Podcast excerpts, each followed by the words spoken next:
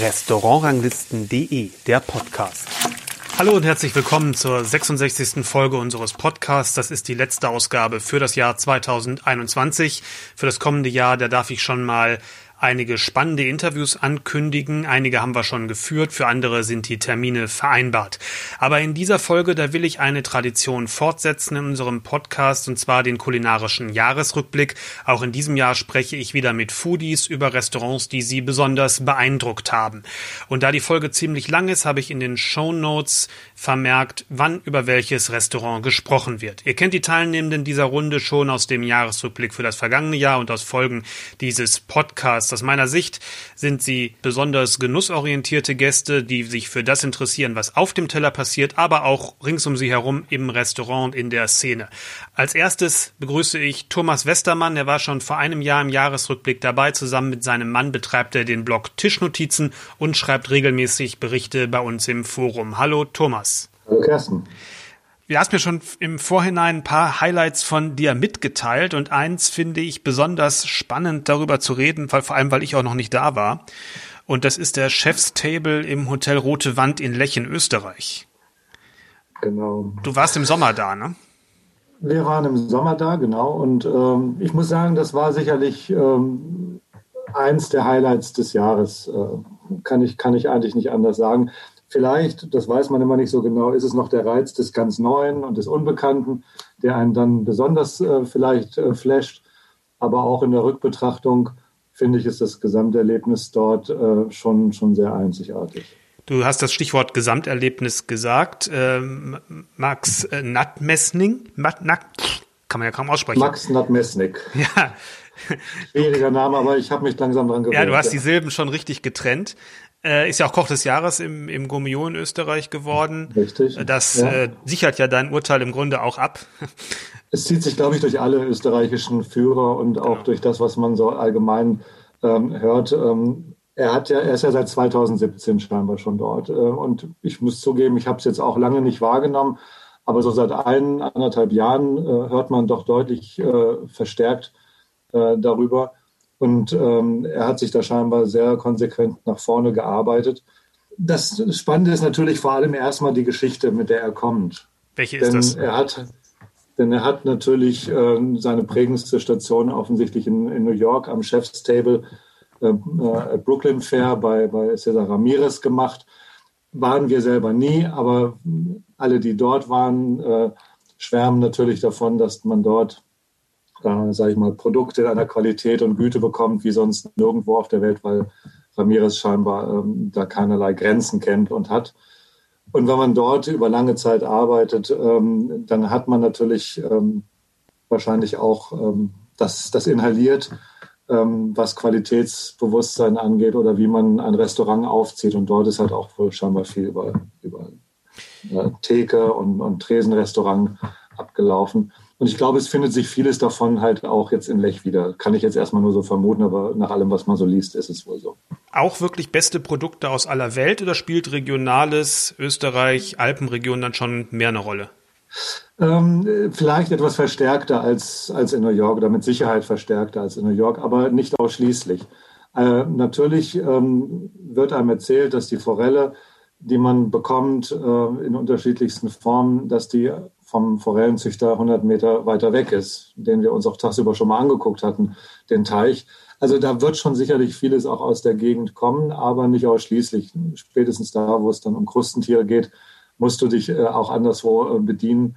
Und äh, das macht er. Und das macht die ganze Sache auch etwas ähm, sympathisch, weil es halt ähm, zwar einen regionalen Anstrich hat, aber nicht, nicht dogmatisch, überhaupt nicht. Und das fügt sich auch gut zusammen? Es fügt sich extrem gut zusammen. Ja, also ich, erstmal ist seine Küche, wie ich finde, eine sehr durchdachte und nicht überladene. Also es gibt ein Menü von ungefähr elf Gängen und vorher ähm, in einem separaten Raum. Das wiederum hat ein bisschen Analogie zu Franzen.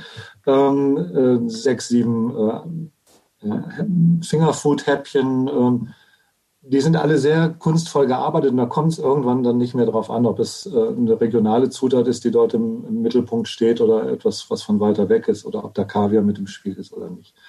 Es sind aber immer relativ reduzierte Sachen. Also man hat das Gefühl, dass mit bei jedem Gang zwei, drei Komponenten auf dem Teller sind, die allerdings zum Teil handwerklich so kunstvoll äh, verwoben, ähm, auch mit, ähm, mit sehr markanten Gewürzen zum Teil.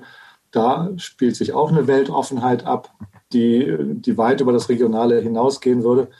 Also das ist schon eine enorm unterhaltsame und, äh, und, und spannende Küche, finde ich. Von den Fotos. Und es sind mindestens zwei Highlights-Gerichte, zwei Highlight-Gerichte für mich dabei gewesen, von denen ich weiß, dass ich die auch in meine Top 10 Liste am Jahresende reinpacken werde oder wenigstens eins davon. Von den, welches wäre das? Äh, es gab äh, unter anderem einen, Car äh, einen Gang mit Carabiniero äh, in einer sehr würzigen, kräftigen Saté-Soße. Ähm, das, war, das hatte schon ordentlich Wumms und da spielte sich eine Menge im Mund ab, was mich sehr, sehr beschäftigt hat und was, was wirklich beeindruckend war. Und im Hauptgang, und das ist halt häufig immer einer der schwächeren Gänge, wie ich finde, gab es äh, eine ganz ausgezeichnete Ente mit, äh, mit einer noch fast besseren Beilage, mit Kohl, aber den Kohl so geschickt, geschichtet, gefüllt, äh, frittiert, in unterschiedlichen Texturen, fand ich genauso großartig.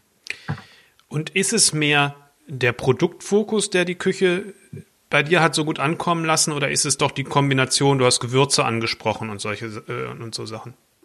Kann ich nicht sagen. Also eigentlich muss man, muss man gestehen, es ist auch so tatsächlich das Gesamterlebnis. Also es ist eine, eine relativ ähm, kleine Gruppe, die dort Platz findet. Ich glaube, um die 15, 16 Plätze werden es vielleicht sein. Es ist extrem kommunikativ. Das heißt, man kommt auch fast zwangsläufig mit anderen Gästen ins Gespräch. Es ist auch gewollt, auch schon in dem, in dem kleinen Raum, wo man, wo man die äh, Amüs äh, bekommt sitzt man so eng beieinander, dass es gar nicht anders geht, als dass man miteinander redet. Und so zieht sich das auch den Abend drüber fort. Man, man ruft sich quasi über dem Tresen auch ein bisschen was zu.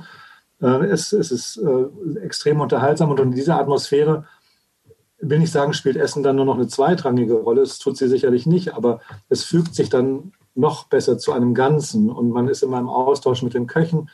Ähm, ich habe mich irgendwann nicht mehr gefragt, ob es ein regionales Gericht war, also mit, regionalen Zutaten, oder ob es äh, die besondere Kombination war. Es war auch nicht so, dass mich jeder Gang weggeflasht hätte. Also es gab einen Gang rund um das Thema Sonnenblume, den fand ich eher so, naja, okay, aber hat mich, hat mich nicht so richtig berührt.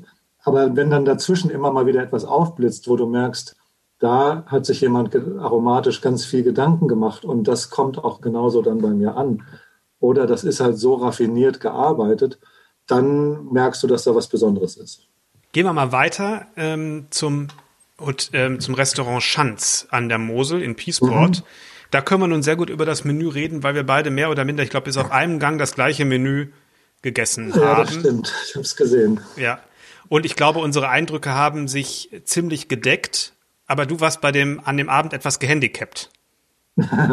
ja, das war der letzte Abend äh, unseres Sommerurlaubs und ich habe so ziemlich genau in der Mitte des Sommerurlaubs ähm, in, in Zürich äh, mir eine sehr unangenehme Begegnung mit Straßenbahnschienen und, und einem Fahrrad, äh, auf dem ich saß, gemacht und das hat mir dann ein paar Tage Krankenhaus dort eingebracht. Das heißt, ich konnte meinen Arm eigentlich nur so äh, leicht gehandicapt einsetzen, aber es ging, es ging schon und äh, essen muss der Mensch ja sowieso. Also es hat, hätte schon irgendwie funktioniert. Ähm, das war der letzte Abend des, des Urlaubs. Und ähm, ja, auch das war sicherlich eines der Highlights äh, in dem äh, Urlaub sicherlich auch. Du warst nicht zum ähm, ersten Mal da oder ihr wart nicht zum ersten Mal da?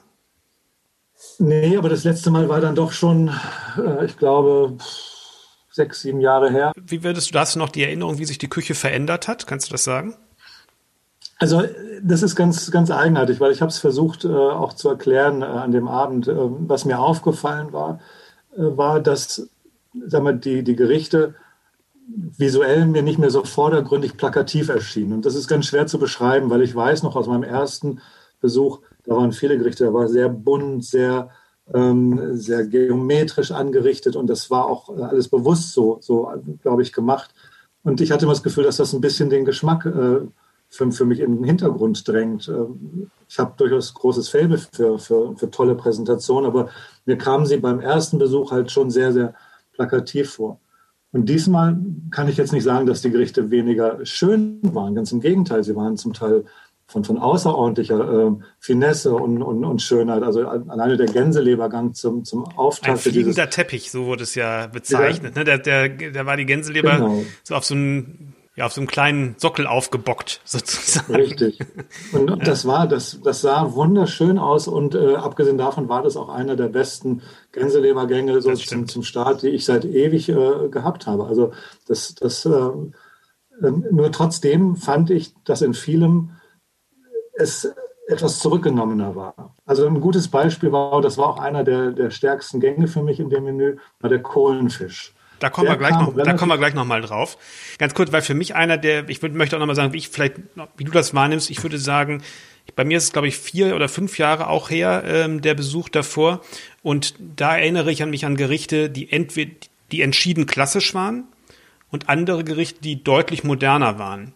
Und jetzt war es doch alles so auf einem Level mit mhm. klassischem Handwerk, klassischen Geschmackskombinationen, aber modernen gedacht und modernen Elementen. Und dadurch war es für mich mehr ein Menü aus einem Guss und von einer Handschrift.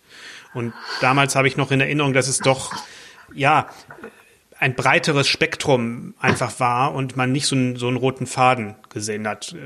Ich müsste mir tatsächlich nochmal das von, von seiner Zeit anschauen, aber ich glaube, es ist ein bisschen was dran. Also ich weiß zumindest, dass da so ein Gang damals äh, rausstach, der war, glaube ich, mit, mit Hummer und hatte auch noch so einen komischen exotischen Namen.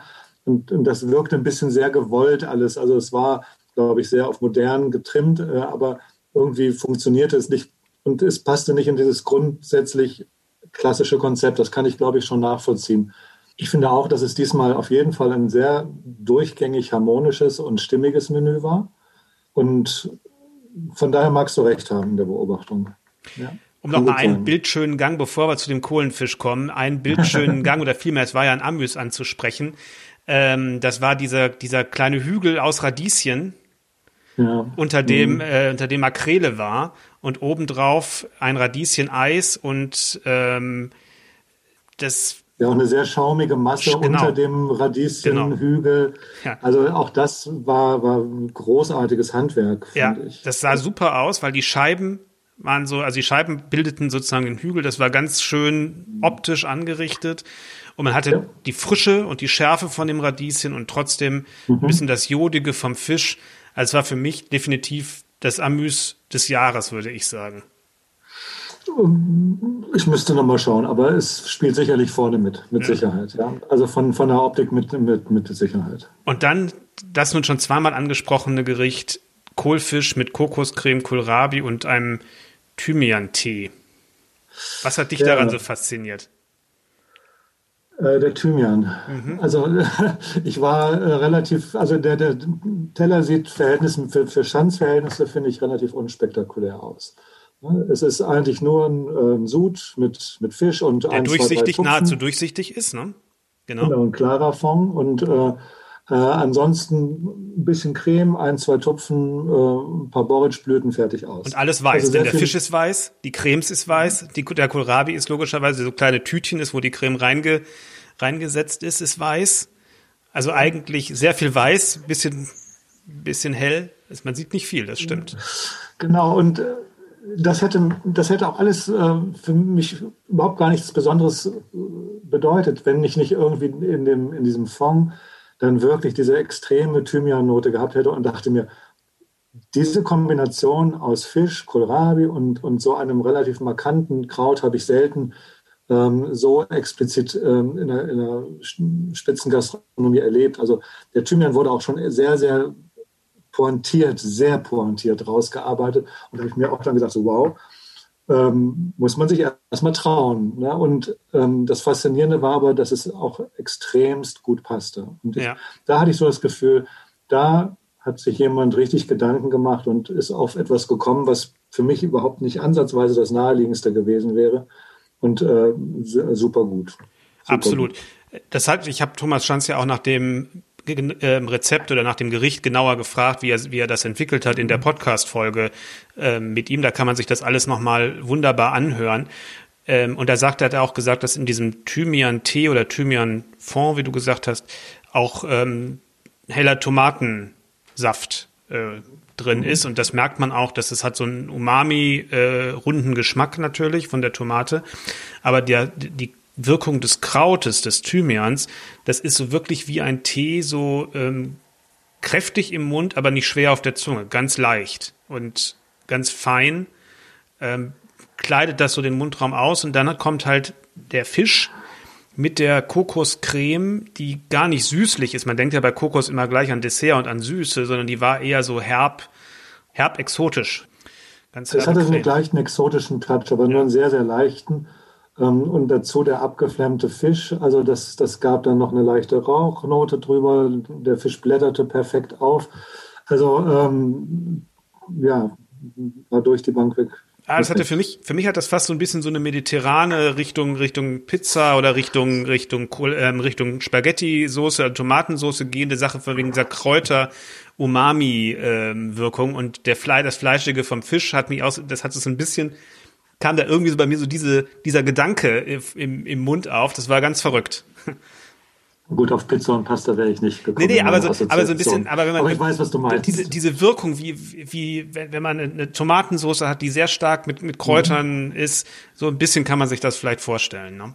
Nur halt viel, viel feiner natürlich. Also ganz, ganz, ganz große Feinheit in dem Gericht. Und so ganz ähnlich ja. ist ja auch dann der nachfolgende Gang gewesen, Frikassee von Hummer, Kalbskopf ähm, und mit Kartoffeln.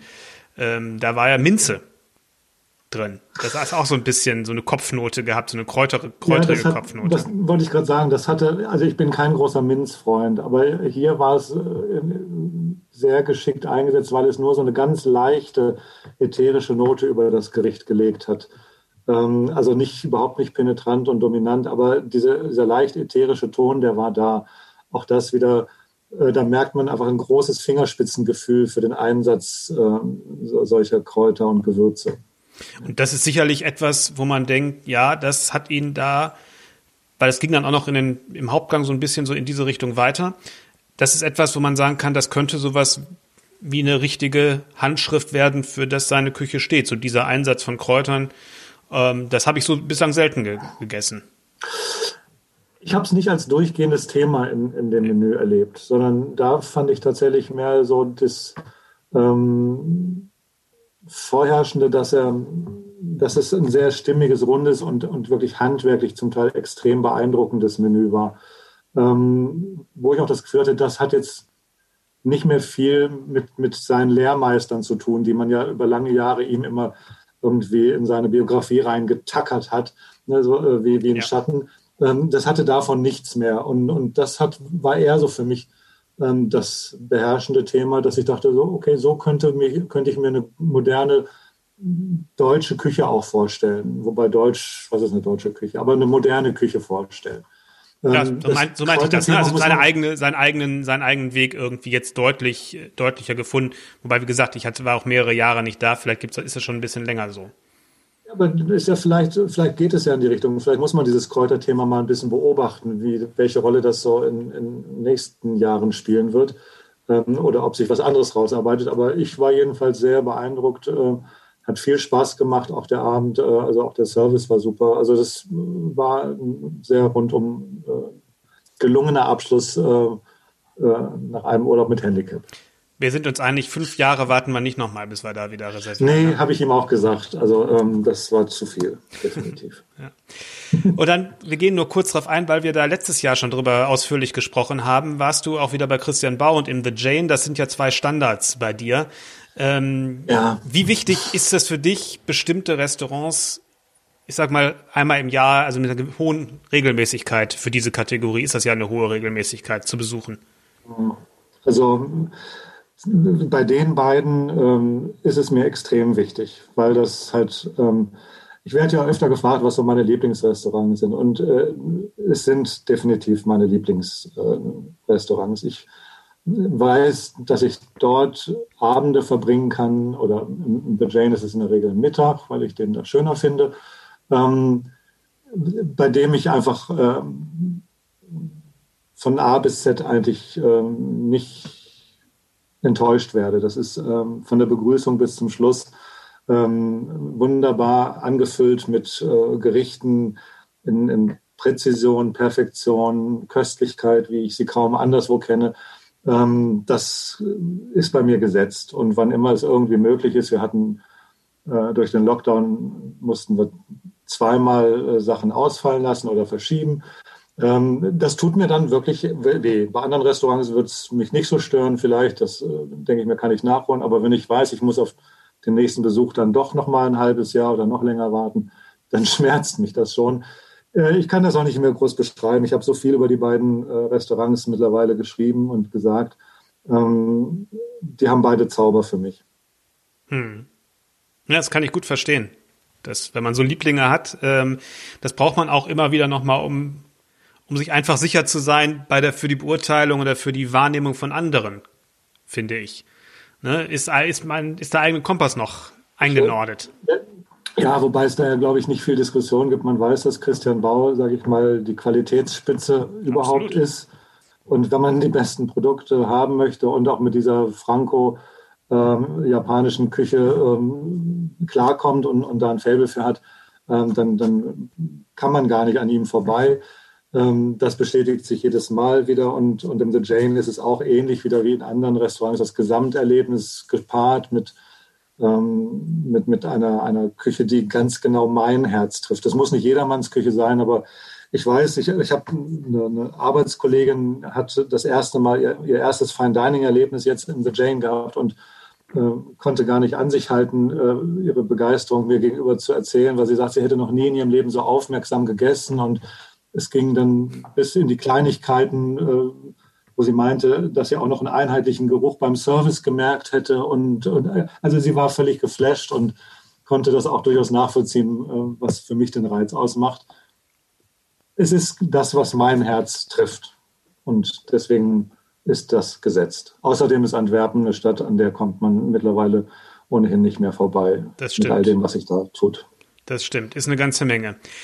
Und dann bist du auch noch mal in den hohen Norden gefahren zu Dirk Luther in die Meierei, Alter Meierhof heißt es ja. Meierei Dirk ja. Luther, das Restaurant in Glücksburg.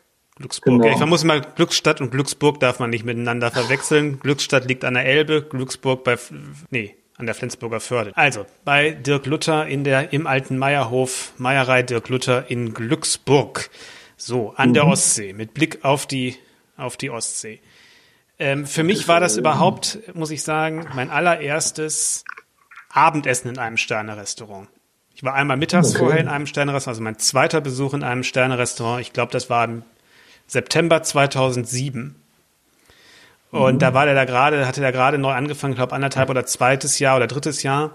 Und das war alles noch ähm, so von der ganzen Präsentation her der Gerichte ähm, sehr klassisch. Ich erinnere mich noch an so so ähm, Kaisergranat vermutlich oder irgendwas was Garnelenartiges jedenfalls, so in Gelee und dass es so geglänzt hat und äh, ich an ein, ein, ein Wolfsbarsch gegrillt mit so einer Paprika, mit einer mediterranen Paprika, schaumartigen Soße und ein Reh, ganz klassisch, Kirsche, Kartoffel, Schaum und solche Sachen. Und dann ist er ja deutlich moderner geworden. Ich glaube, da hat sich da auch ein bisschen was von, von Joachim Wissler so durch verschiedene Gastkochveranstaltungen abgeguckt und ähm, verändert, ist aber immer eher auf der französischen Seite geblieben. Und mhm. dann bin ich da seit vielen Jahren nicht mehr gewesen. Wie ist die Küche heute? Ich bin ein bisschen überrascht, dass du Wissler da ins Spiel bringst, weil Wissler wäre für mich synonym für eine Avantgarde. Und die habe ich bei Herrn Luther nicht erlebt. Ähm, nee, nee, nee, nee, aber er hat so verschiedene, also das ist bestimmt so zehn Jahre her. Ähm, da war der beim Schleswig-Holstein Gourmet Festival immer da ja. und, und es hat so bestimmte Sachen, auch was eher die Optik angeht und äh, ja, die Entschlackung der klassischen Dinge, ähm, ja. die so in diese Richtung, die er da so ein bisschen ja, adaptiert hat für sich, für seine, für seine Art eben doch eher, deswegen sagte ich ja, blieb eher auf der französischen Seite, es war dann ja, schon ist, klassischer. So. Und ich denke mal, das, das sieht man ja auch heute, dass es, dass es französisch gedacht ist. Das ist es definitiv. Also du hast recht, es ist äh, auf jeden Fall für mich eine Küche mit ganz klarem französischem Fundament, ähm, auch sehr klassischem Fundament. Ähm, ja, ich würde sie durchaus auch als modern bezeichnen oder sagen wir mal eher zeitgemäß, eine, zeitgemäße französisch basierte Küche.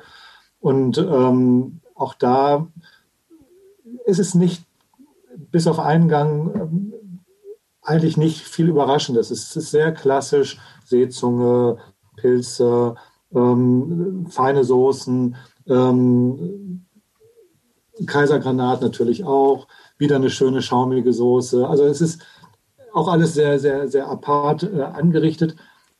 Das ist sehr, sehr gut. Und es ist auch sehr souverän einfach gemacht. Mhm. Ne? Also du merkst, da hat jemand seinen Stil, da wird auch nicht groß ähm, ähm, etwas eingearbeitet, was verstören könnte, sondern das ist in der Regel immer sehr, äh, sehr auf den Punkt, sehr harmonisch äh, und, und ausgewogen. Das hat mir sehr gut gefallen. Also ich bin bei aller Liebe für, für Ausgefallenes und, und Exotisches, äh, freue ich mich auch immer, wenn es so eine sehr geradlinige und sehr äh, durchaus klassische Küche gibt. Und ähm, das, das war da. Es gab einen einzigen Gang, der war, der stach so ein bisschen raus, weil, weil der halt auch sehr asiatisch geprägt war mit einer Entenleber in, in, einem, in, in einem asiatischen Fond. Das ähm, passte irgendwie so gar nicht in das französische Grundkonzept drumherum. Aber auch das hat er gut, äh, hat gut funktioniert.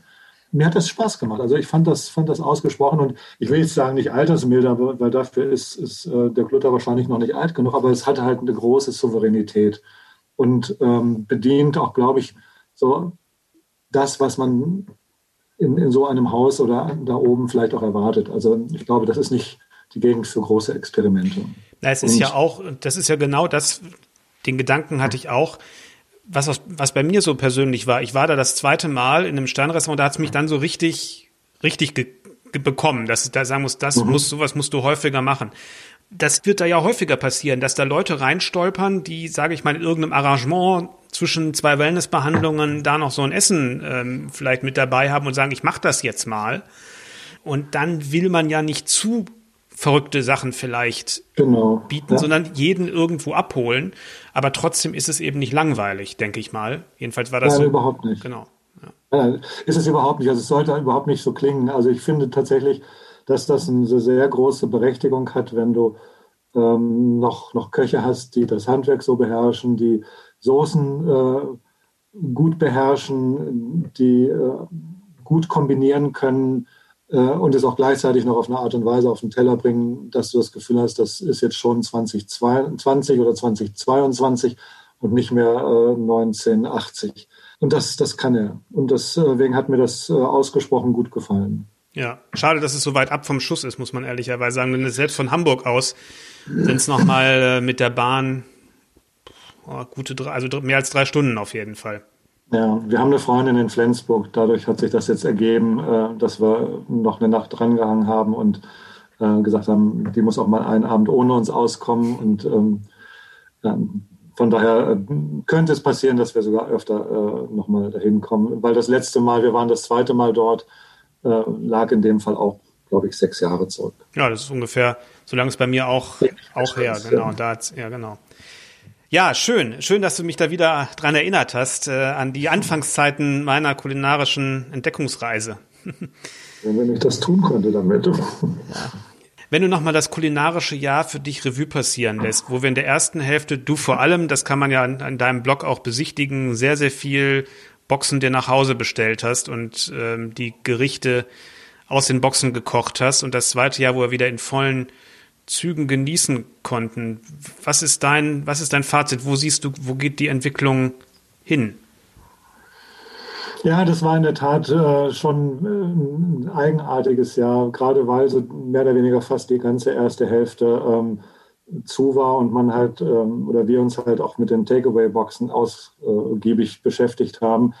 Ähm, eine Erkenntnis war sicherlich, dass dadurch, dass viele Restaurants sich halt mit Konzepten beschäftigt haben, ähm, wie sie auch Außerhausgerichte kreieren können, dass da ein, eine unglaubliche Kreativität äh, noch stärker als im, im Jahr davor meines Erachtens äh, rausgekommen ist. Dass es irgendwann mal möglich sein würde, so eine Küche wie die von Christian Bau auch nur in Ansätzen zu Hause sich auf den eigenen Teller bringen zu können, ähm, hätte man ja nie gedacht. Und äh, er hat es gemacht und äh, das war ähm, von, von einer Qualität atemberaubend. Hat auch viel Schweiß gekostet am Herd dann und beim Anrichten, Aber ähm, das fand ich bemerkenswert. Und es gab viele andere Restaurants. Ich kann da jetzt im Moment zum Beispiel nur die, die Henne in, in, in Köln nennen. Die gehörte so zu unseren regelmäßigen mhm. ähm, äh, Abnahmestellen. Unfassbar, was, was die jeden, jede Woche rausgehauen haben. Und, und das war nicht sehr viel anders als das, was, was man auch im Restaurant dann dort bekommen hätte.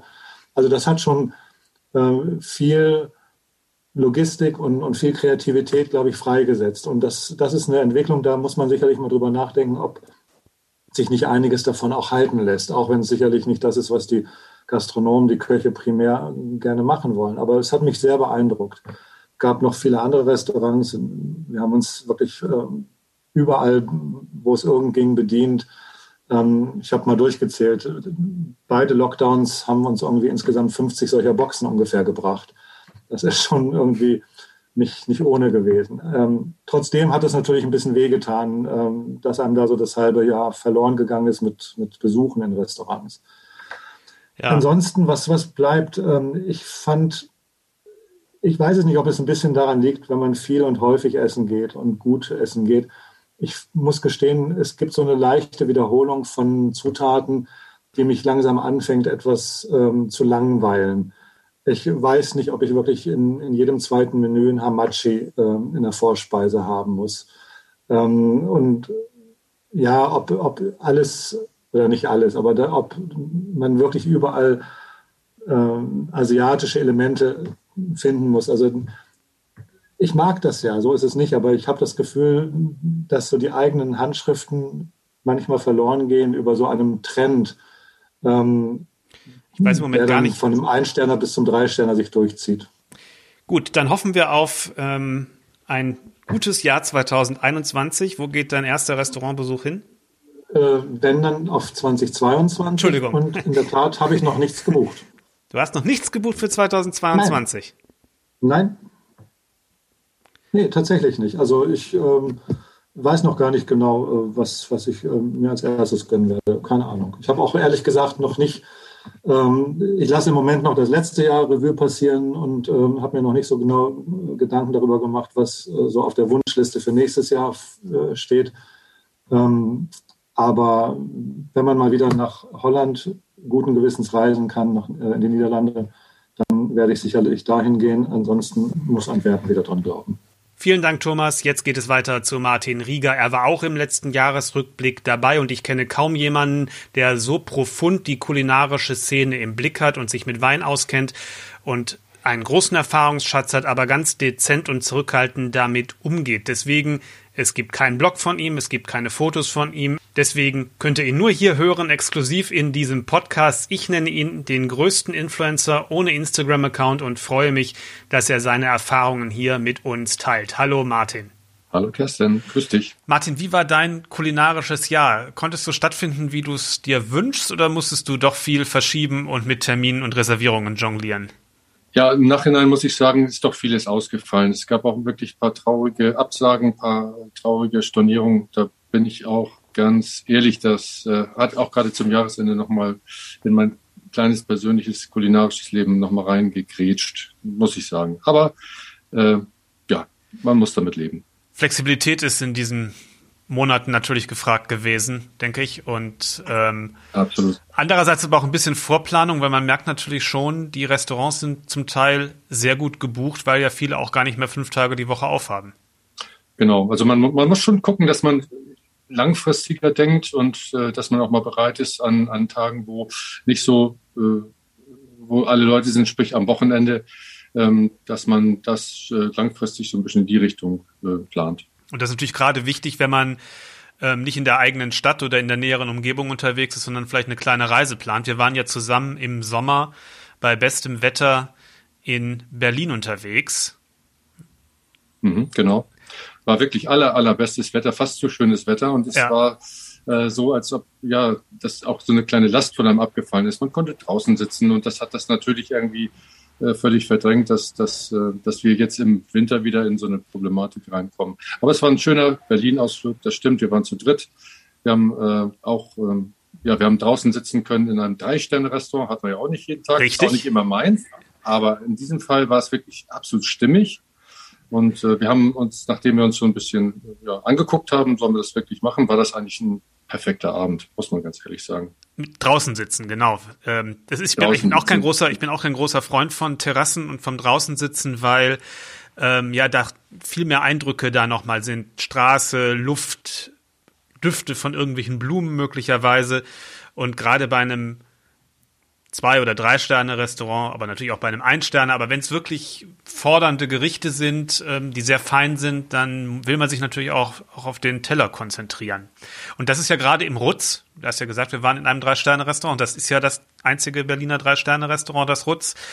Da waren wir ja und da ist es ja nun wirklich erforderlich, sich den Tellern mit großer Aufmerksamkeit zu nähern. Ne?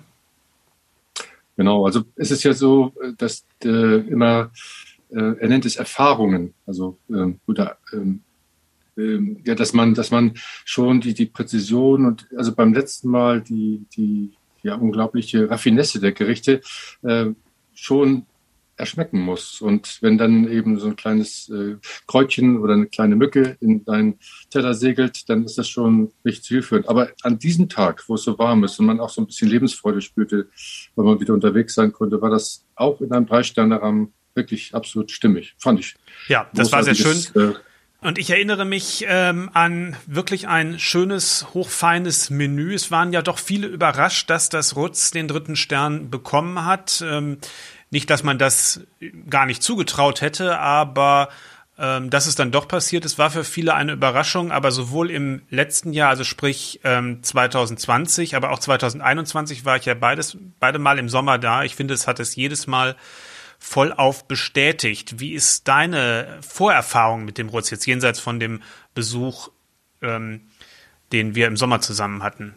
Ach, ich war schon einige Male da, aber es war nicht immer mein Lieblingsrestaurant, bin ich auch ganz ehrlich. Und äh, es, es, war, es, es war so, es war auch ein Suchen nach dem eigenen Weg innerhalb dieser breiten, breiten Berliner Landschaft.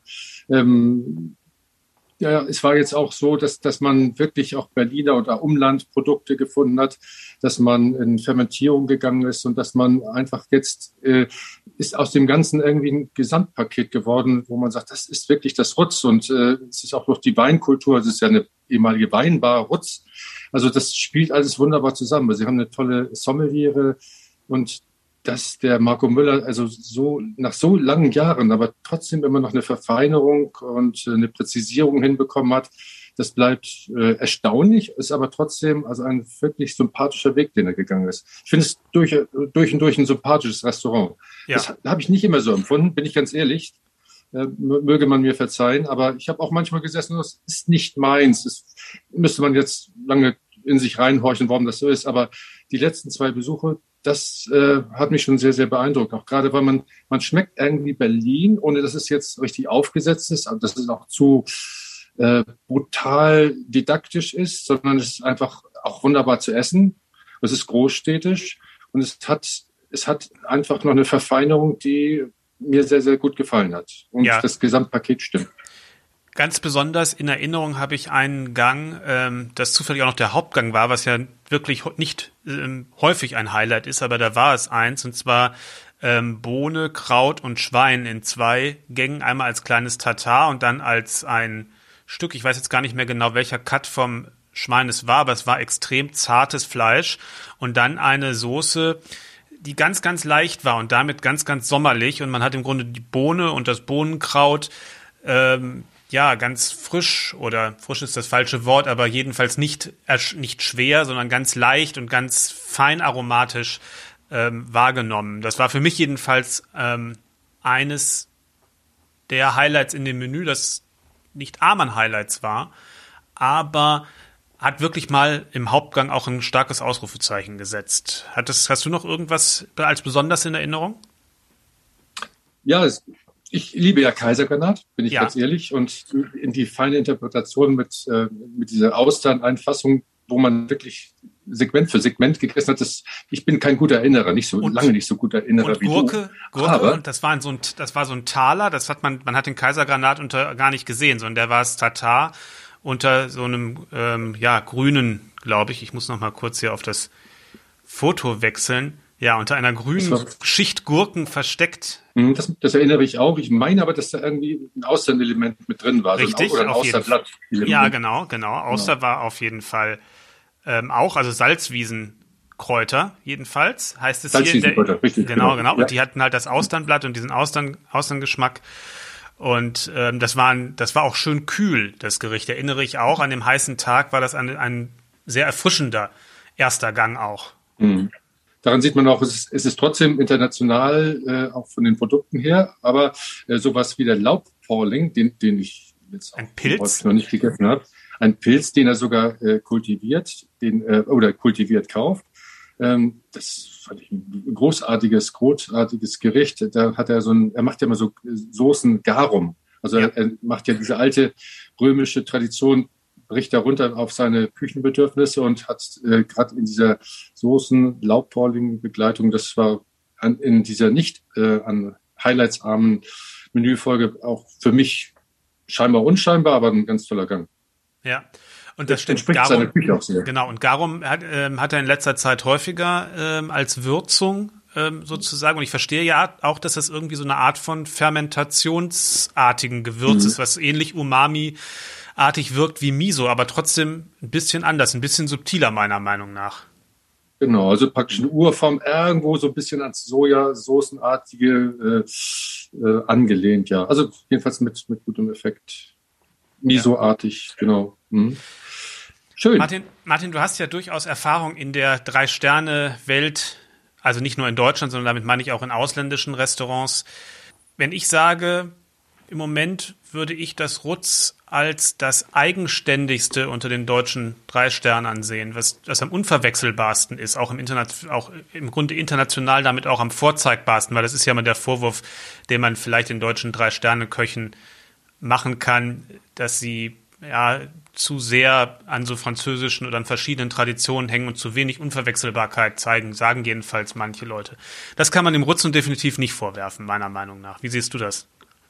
Das ist ein schöner Punkt nochmal, dass wenn, wenn du jemanden zu Gast hättest und würdest sagen, Mensch, ich würde dich gerne mal nach Berlin führen, dann wäre das fast dieser Effekt, den ich wirklich sehr liebe, wenn ich in Wien bin, im Steirereck, wo ich sage, ja, da ist, da ist schon avanciertes, äh, ähm, ja, auch sehr, sehr, sehr fortgeschrittenes ähm, Handwerk und auch Experimentierfreudigkeit, aber trotzdem schmecke ich Wien. Und das ist, äh, das ist jetzt eigentlich das, äh, glaube ich, wenn 2021 ein dritter Stern vergeben wird, ist das auch so ein bisschen das Erfordernis, dass man wirklich die, die Stadt, die Umgegend äh, schmeckt und das schafft das Rutz wirklich wunderbar. Dass man sagt, also ohne jetzt aufgesetzt und ohne jetzt irgendwie den, den Kunden irgendwie zu Maßregeln hat man trotzdem irgendwo diese Stadt und die Umgegend ähm, sehr präzise und sehr intelligent auf dem Teller. Und das macht einfach Spaß.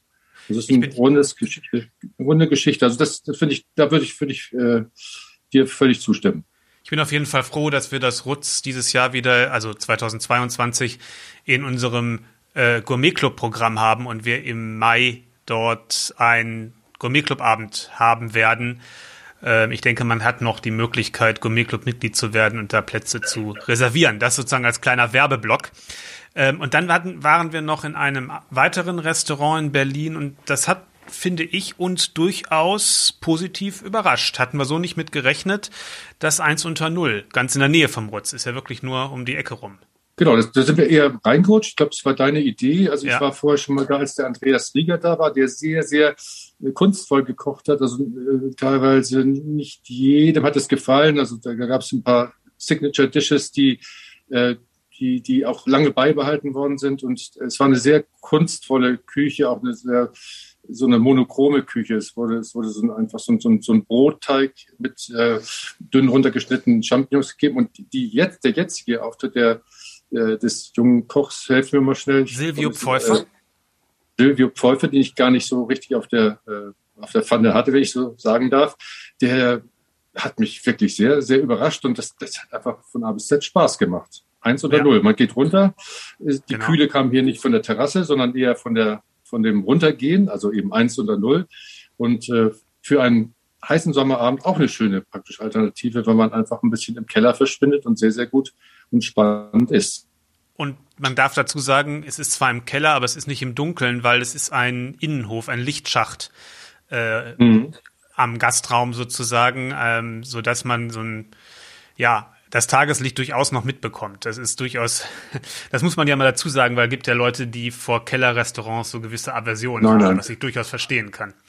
Ich war ja damals zum zweiten Mal da und ich war einmal kurz nachdem er dort die Küche übernommen hatte, einige Monate und war auch, muss ich sagen, wirklich überrascht, wie sehr er sich in der Zeit weiterentwickelt hat. Ähm, von einer, er war ja vorher einige Jahre im Atelier bei Jan Hartwig und hat dort, glaube ich, vom ersten Stern bis zum dritten Stern die ganze Entwicklung mitgemacht. Ähm, und das hat man bei dem ersten Menü schon gemerkt, die Anleihen und wo, wo man, wo er herkam. Und das hat er definitiv dann in der Zeit geschafft, sich komplett ähm, davon zu befreien, auf jeden Fall die Ähnlichkeiten abzulegen. Jetzt kann man sagen, ja, da sind immer noch bestimmte, man sieht, man merkt so eine, ja, wie so eine, sagen wir, so eine entfernte, entfernte Beziehung nur noch. Früher, also beim ersten Besuch war das wie Vater und Sohn vielleicht so und jetzt würde man sagen entfernte Verwandtschaft. Äh, man kann mhm. das schon noch erkennen, dass es irgendwo gewisse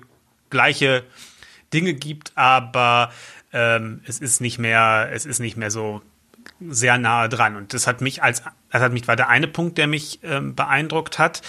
Und ähm, dann ist es auch ein unglaublich feiner Umgang gewesen mit den Produkten. Ähm, ich habe manchmal den Eindruck, gerade junge Köche, und der ist ja auch noch Anfang 30, sehr jung, ähm, die wollen oft ja mit einem Teller das ganze Spiel entscheiden, die ganz, das ganze Menü gewinnen und manchmal wird dann einfach zu viel gemacht und zu viel Power reingelegt und äh, man schmeckt gar nicht mehr jede Einzelheit so, weil alles so kräftig ist. Und das hatte er, finde ich, sehr, sehr gut im Griff, ähm, dass man jedes Element auf dem Teller sehr gut wahrgenommen hat. Ja, also ich habe ich hab das im groben Zügen nur noch jetzt abgelegt, aber ich weiß, dass ich, dass es äh, unglaublich filigran startete. Also es war, es war einfach, die Geschmäcker waren filigran, aber auch die Bauweise der kleinen äh, Snacks gerade zu Anfang war sehr ja. filigran. Man musste sich schon konzentrieren, um es zu essen und da war praktisch die, die Physis des, äh, der, der kleinen Snacks war schon ein kleiner Hinweis darauf, dass es wirklich eher so zart zugeht. Und so, es war perfekt gegart. Es waren alles so Produkte, die ich wirklich sehr gerne mochte. Es war sehr viel Säure auf dem auf den äh, Tellern und äh, das filigrane, blödes Wort jetzt, das feminine vielleicht, das das hat mir sehr gut gefallen und auch das kühle, das, das säurehaltige und das sehr präzise, sehr sehr schöne leichte Soßen. Man war natürlich an so einem heißen Tag auch dankbar, dass das eigentlich das Ganze einem nicht erschlagen hat. Also das war ein sehr schöner Lauf durch ein äh, ja, durch ein gut gestaltetes Menü. Und es war, es war nirgendwo, dass man sagt, also immer nur Ausraucherzeichen oder dass es dann irgendwie schwächelte, sondern es war ein schöner, durchlaufender Faden. Und obwohl es aromatisch durchaus viel zu bieten hatte, hat man auch die Produkte ähm, sehr, sehr gut geschmeckt. Auch da erinnere ich mich wieder an den Hauptgang ähm, Wagyu mit Poverade, Petersilie und schwarzem Knoblauch. Und das war schon sehr fleischgeprägt, das Gericht. Da waren mhm. mehrere Tranchen ähm, von holsteinischen Wagyu auf dem Teller und man hatte richtig ein Fleischerlebnis. Das mhm. kann, das habe ich was, noch was, was gab es als Fisch noch? Ich habe es nicht mehr. Äh, Forelle habe ich noch, habe ich noch in Erinnerung. Kartoffel mit ja. Molke, ganz feine Säure, was du gerade sagtest, und Nussbutter erinnere ich da auch noch als, äh, Stimmt, als ja. Aroma. Sehr erfrischender Gang, ja. Ähm, das war, das war dazu. Aber du sagtest gerade die die ersten Snacks und das war ja auch, was uns überrascht hat, dass eine Idee wieder auferstanden ist, immer kleine Einstimmungen zu den Gerichten zu servieren. Mhm. Ja, stimmt. Die hat ja mal Thomas. Bühner äh, im La Vie einige, einige Zeit lang gepflegt, dann auch mal eingestellt. Ähm, die kam wieder zum Vorschein. Und eigentlich eine schöne Sache, dass das mal wieder aufgegriffen wird. Aber im Moment macht das nicht, ähm, weil die haben auch umgestellt auf eine Vier-Tage-Woche. Und als ich zumindest im Oktober da war, äh, nochmal äh, sagte er, ja, dass das im Moment von den Arbeitsabläufen sozusagen noch alles so umgestellt werden muss, dass sie den, die, das, was sie sozusagen sonst an fünf Tagen gemacht haben, ja jetzt auf vier Tage komprimieren müssen, gerade bei den Sachen Fonds und sowas, die viel Zeit in Anspruch nehmen, ähm, dass es alles noch organisiert werden muss, dass es im Moment jedenfalls oder damals jedenfalls nicht äh, zum Programm gehörte, aber das definitiv auf dem Zettel hat, ähm, vielleicht wieder einzuführen. Das war auch, ähm, muss man sagen, ich habe auch mit im Oktober mit ihm eine Podcast-Folge aufgezeichnet. Also in Bälde äh, wird man hören können, wie er sich das alles so denkt und kann vor allem im Vergleich hören. Ich war ja unmittelbar ähm, schon mal da, nachdem er das Restaurant übernommen hat und habe mit ihm und dem Inhaber Ivo Ebert ein Doppelinterview geführt und da war er noch ganz schüchtern. Und jetzt in dem Interview, aber es war auch in dem Gespräch kurz nach dem Menü, als wir da waren, man merkte, jemand, der absolut mit vollem Selbstvertrauen auch sagen kann, das ist mein Menü und dazu stehe ich von A bis Z und so soll es sein. Ähm, das hat man schon gemerkt und das hat man auch auf dem Teller gemerkt, finde ich. Ja, ist jemand, den ich auf jeden Fall gerne, gerne wieder besuchen würde und den man wirklich, äh, wenn man sich dafür äh, interessiert, auch für die Stadt auf jeden Fall besuchen sollte. Und in, äh, der sicherlich nicht, noch nicht am Ende ist seines Weges. Mit Ganz sicher nicht. Ganz sicher nicht. Apropos Stadt, äh, Martin, für dich ist ja Hamburg die nächstgelegene Großstadt. Ich lebe in Hamburg, ähm, sodass wir hier leider nicht so häufig zusammen unterwegs sind, wie man das vielleicht, wie ich mir das vielleicht vorstellen würde. Aber ähm, du bist regelmäßig in Hamburg, ich gehe hier in regelmäßig essen. Wir wollen mal ein bisschen gucken, was hier in der Stadt so passiert. Und da kann man sagen, Hamburg steht ein großer Umbruch bevor und oder beziehungsweise ist gerade mittendrin, was die großen Namen der Fine Dining Szene gibt. Da gibt es ein paar Veränderungen. Ne? Ja, das ist gerade in diesem Jahr ist ja so, dass, äh, dass wir äh, von den von den Grand Maisons äh, den, den Sölberg ja eigentlich schon verloren haben. Also das, das Fine Dining Restaurant Seven äh, Seas, glaube ich. Also ich kam immer ins Stauchen wegen Seven Seas und Seven Oceans. Jetzt hat ja. man es leichter. Es gibt nur noch das Seven Oceans, wenn Stimmt, es dann wieder genau. aufwacht wenn du nicht äh, genau was weißt. Aber Seven Seas ist zumindest zu. Der Sölberg als solcher wird, wird ja dann irgendwie unter anderer Gide von einem anderen Besitzer auch irgendwo wieder gastronomisch weitergeführt, aber natürlich nicht mehr in diesem Hauserschen Kosmos. Und äh, gut, das, äh, die Elbe hatte einige Abgänge zu verschmerzen. Jakob, naja, das Jakobs noch, ne? Das ist ja auch noch auch nicht wieder richtig. Jakobs, ja. Das ist, das ist äh, äh, eine der, der schönsten Adressen, sage ich mal, der Bundesrepublik. Also wenn man, wenn man die Elbe genießen möchte und einmal im Jakobs Restaurant äh, wunderbar gegessen hat, das ist schon eine, das ist eine, schon eine ganz tolle Geschichte, eine, eine tolle Erfahrung und das ist auch, hat, es hat was Festliches.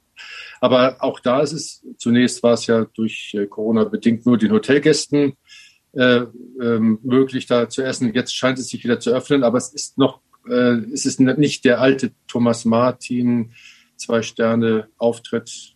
Kann es auch gar nicht sein, weil einfach äh, nicht mehr genug Köche da sind, ganz schlichtweg.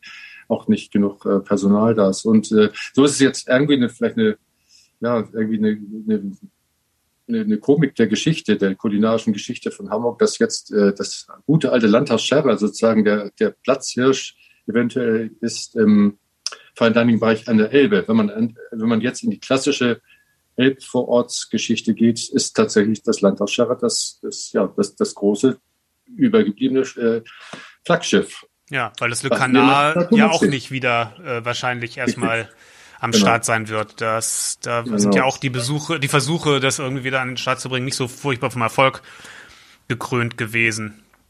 Mhm. Ähm, also ich hoffe, ich hoffe, hoffe sehr, dass Thomas Martin wieder eine Spielwiese in welcher Art und Weise auch immer finden wird, um im Jakobs-Restaurant wieder das, was er wirklich äh, großartig beherrscht, nämlich große französische äh, Küche, aber eben in diesem unver äh, unvergleichlichen Thomas Martin-Stil wieder auch an die, die Kunden eben zu denen das zu offerieren. Das wäre schon sehr schön. Ansonsten gibt es natürlich auch viele neue. Das wollte ich gerade fragen. Das wollte ich gerade fragen. Wer für dich sind diejenigen, die, ja, ich sag mal, in dieses Vakuum, was da an einer gewissen Stelle entsteht, äh, reindrängen? Also ich, ich, wenn jemand in Hamburg ist und sagt, also ich möchte jetzt unbedingt Fisch essen, dann finde ich nach wie vor, oder finde ich, dass äh, das Fischereihafenrestaurant sicherlich die Basis bildet. Es ist irgendwie eine Hamburgensie, die, die es an wenigen anderen Stellen gibt. Also nicht so, wenn anders, aber es ist eine Hamburgensie. Wenn man jetzt sagen will, ich möchte es aber präziser, ich möchte es feiner äh, haben und äh, das ist ein im Moment nicht besterntes Restaurant, das ist für mich das Jellyfish, also mhm. wo man mit die präzisesten, auch ehrlichsten sage ich im Sinne von Einkauf, äh, Produkte sehr, sehr, sehr gut zubereitet bekommt. Ein junger äh, äh, Koch, der, der sich wirklich äh, ja, mutig, mutig in die Selbstständigkeit gestürzt hat in schwierigster Zeit. Also ein wirklich sympathisches und, und unbedingt äh, unterstützenswertes Restaurant, Jellyfish. Ja, bin ich Stefan, dieses Jahr, also 2000, ja, Stefan Feth, genau, bin ich 2021 nicht gewesen. Ähm, bin ich 2000, bin ich letztes Jahr, also 2020 gewesen. Ähm, hab damals ist in Erinnerung, dass es schon auch wirkt, wie du sagst, sehr gute Produkte, aber auch sehr, sehr viel Handwerk gezeigt wird und ein bisschen, ja, ähm, wie soll ich sagen, eher eine Küche, wenn ich mir die angucke von der Optik und von dem Ganzen, was ich eher in einem Hotel erwarten würde, als in so einer Schanzen, äh, in einem Restaurant auf der Schanze. Genau, ich, ich finde es schon mutig, das so zu machen. Ja. Und er hat natürlich auch äh, immer betont, dass er seine Leute reell bezahlen möchte und deswegen ruft er auch einen Preis ab, der nicht chanceable ist. Nein, nein. Oder nicht genau. unbedingt. Also es ist schon, es ist, es ist von A bis Z schon eine Herausforderung und ich wünsche ihm, wünsche ihm viel Glück. Also es, es, macht immer Fall, es ist auf jeden Fall klassischer vom, vom Essen her und von den Gerichten her, als man es in der Location erwarten würde. Richtig, genau. Die, die, die Vorgänger hatten ja große Probleme, weil der Vandalismus leider geherrscht hat. Und in dieser, ich will nicht sagen verbrannten Lokalität, aber doch schwierig zu bespielende Lokalität, das zu wagen und dann mit diesem Auftritt, ähm, ich kann dafür nur werben, geht hin. Ja. Ähm, das äh, unterstützt das, also wirklich toll. Und also man, man, man, kommt immer wieder begeistert raus, weil man Fisch und Schalentier, Krustentiere mag und äh, mögen ja viele von uns. Absolut. Wenn man im klassischen Bereich oder leicht klassischen Bereich unterwegs ist, dann fällt einem sicherlich noch das Lakeside ein als veritabler Ersatz für das, was in den Elbvororten wegfällt. Ähm, wir waren mal zusammen da, auch 2020. Warst du letztes Jahr, also 2021 da? Ja, ich, ich, bin, ich bin auch wirklich gerne da. Das ist der Julian Storwasser, ja. äh, äh der sich da auch wirklich gut äh, jetzt behauptet, muss man sagen, auch interessante Menüs hat. Es ist, es ist die Grandezza, die man in Hamburg dann auch verbindet, ist da auf jeden Fall, äh, ist auf jeden Fall gegeben. Man sitzt auch wieder das Gesamtpaket. Du hast es irgendwo mal geschrieben, das Gesamtpaket stimmt da einfach, weil es eine ganz, ganz herzliche Gastgeberschaft ist. Also äh, Frau Hehn ist eine tolle Sommelier und auch eine ganz herzliche Gastgeberin. Äh, der äh, Bruder macht Michel. auch einen, mhm. Michel macht einen, also er macht einen ja sehr eleganten und trotzdem auch sehr dem Gast zugewandten äh, Service. Das ist das Gesamtpaket stimmt da absolut. Also man fühlt sich wirklich von A bis Z wohl. Und die Küche passt da auch in so ein modernes genau. Hotel auch wirklich rein, weil es eine moderne Küche ist, ähm, die aber schon klar sich Richtung ja, Hochküche orientiert. Genau, es ist trotzdem eben durch den angenehmen jugendlichen Service ist es runtergebrochen wieder so das, was wir eigentlich alle wollen, dass, dass man auch ja einfach auch großartig essen gehen kann, also auch mit, mit der ganzen Konsequenz äh, des, des, des, äh, ja, des Eleganten, dass die Alster vielleicht auch manchmal erheischt, äh, dass man trotzdem das jugendlich runterbricht, eben durch dieses wirklich äh, sehr zugewandte. Das ist ein tolles Gesamterlebnis und sehr schön, dass es entstanden ist. Ja, und meine Erfahrung ist, ist vor allem, dass vor allem die herzhaften Gerichte sehr, sehr gut sind, weil die oft wirklich fein abgestimmt sind. Ich kann mich an schöne Fleischgerichte und an kräftige Fischgerichte erinnern. Ähm, jetzt in diesem Jahr, wo ich da war, im Sommer auch, ähm, die ich gegessen habe, die wirklich schön zu essen waren. Ähm, und man muss sagen, du hast das Thema Wein schon angesprochen. Die Weinkarte ist auch wirklich für so ein Hotel und für Hamburger Verhältnisse gut bezahlbar. Also ist nicht zu teuer vom, nicht, vom Wein. Fair hat eine schöne Jahrgangstiefe, ist auch nicht selbstverständlich. Da hat die Frau Hin, ja. äh, die ja ja, sie ist ja äh, Master Sommelier, sie mhm. hat sehr viel Ahnung. Sie weiß auch, dass Wein, der ein bisschen reifer ist, äh, gerne getrunken wird im, im Essenszusammenhang. Und sie sorgt auch sicherlich dafür, dass das Gesamtpaket also bezahlbar bleibt und damit auch Spaß macht. Also es ist wirklich auch da eine tolle Empfehlung für, für einen größeren, also für einen etwas gehobeneren Abend. Ja, ist aber auf jeden und ist auf jeden Fall eine harte Konkurrenz ähm, für Serlin wahrscheinlich. Ähm, ja, weil ja. Aber es ist schön, dass es sie beide gibt. Ja, natürlich, klar, schön, dass es beide gibt, aber man ist es schon eine harte Entscheidung, auch am Ende, wenn du auf die Gesamtrechnung guckst, ähm, ist man doch im Lakeside deutlich günstiger unterwegs und die Küchenstile ähm, würde ich sagen, sind nicht vergleichbar, aber es ist so ein ähnlicher Grad an Klassik im Verhältnis zu Moderne. Äh, das ist, finde ich, relativ vergleichbar. Deswegen wird es wahrscheinlich ein, wer das eine mag, wird auch das andere mögen, denke ich. Das ist richtig, ja. Also man, man, man spürt ja abends in sich hinein oder leider muss man ja langfristiger planen, aber man, man hat Lust auf einen großen Abend. Man hat Lust, sich vielleicht ein bisschen nett anzuziehen. Man hat Lust äh, eben auf ja die große Oper, sage ich mal. Und dann sind die natürlich beide sehr dicht beieinander. Also wenn wenn ich dir jetzt so zwei, drei äh, Möglichkeiten in Hamburg offerieren würde, die diese Kategorie bestreiten, wäre sicherlich das Herlin ganz vorne und das Fontenay äh, wäre ganz kurz dahinter. Wobei ich, ich finde, dass, dass Christoph Ruffer über die Jahre ich, so eine konstante Leistung bringt und immer wieder, wieder noch Neuigkeiten äh, in seinen Menüs einbaut. Also ich finde schon, also der bleibt nicht stehen und es macht einfach noch Spaß. Also beide, ich als Konsument bin froh, dass es beide gibt und dass ich beide besuchen kann. Das sollte jetzt gar keine, ähm, ja, gar keine Wertung sein, dass es das eine nicht mehr bräuchte, sondern eher ein, nein, ein nein, Hinweis, äh, nein, nein, sondern eher ein Hinweis, in welcher Richtung äh, das beides spielt. Ähm, wenn man jetzt aber vielleicht Lust hat auf was Moderneres, auf was Frischeres, was sind da für dich die Empfehlungen aktuell in Hamburg?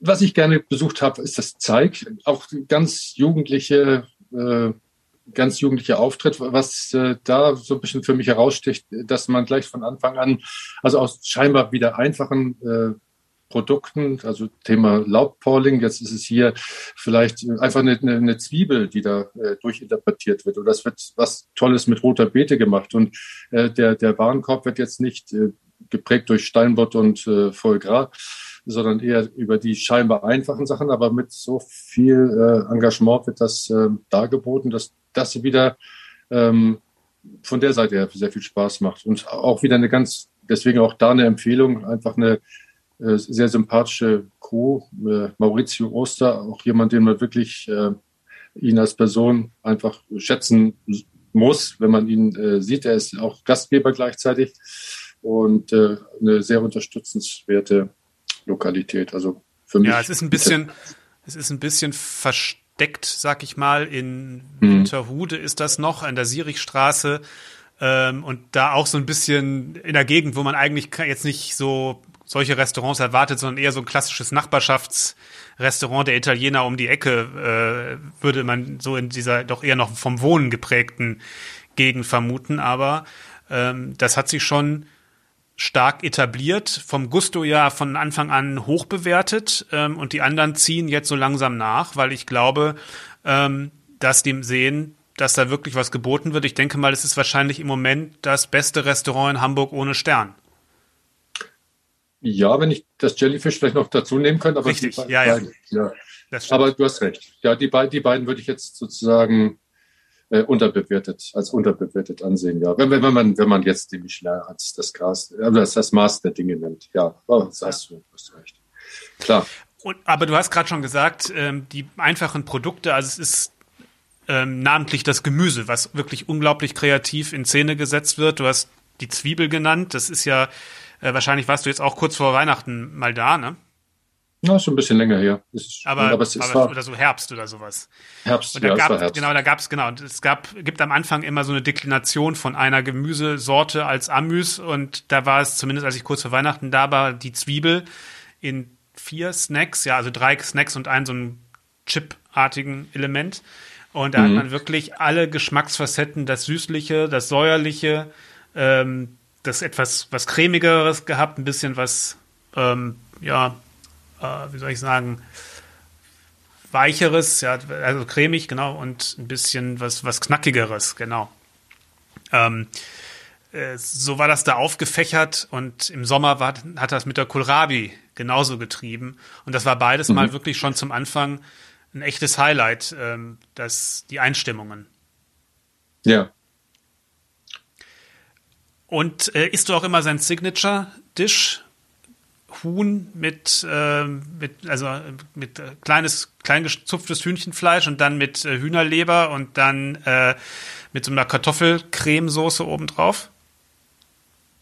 Das ist ein sehr schlotziges Gericht. Ich, ich, ich habe gar nicht gewusst, dass so ein junger Mensch schon so einen Klassiker haben kann oder so einen Signature-Tisch. Aber auch da hat sich das so etabliert, dass es, glaube ich, immer in jedem Menü mit drin ist. Und äh, da ich jetzt das zweite Mal gegessen habe, ist das wahrscheinlich dann schon ein junger Klassiker.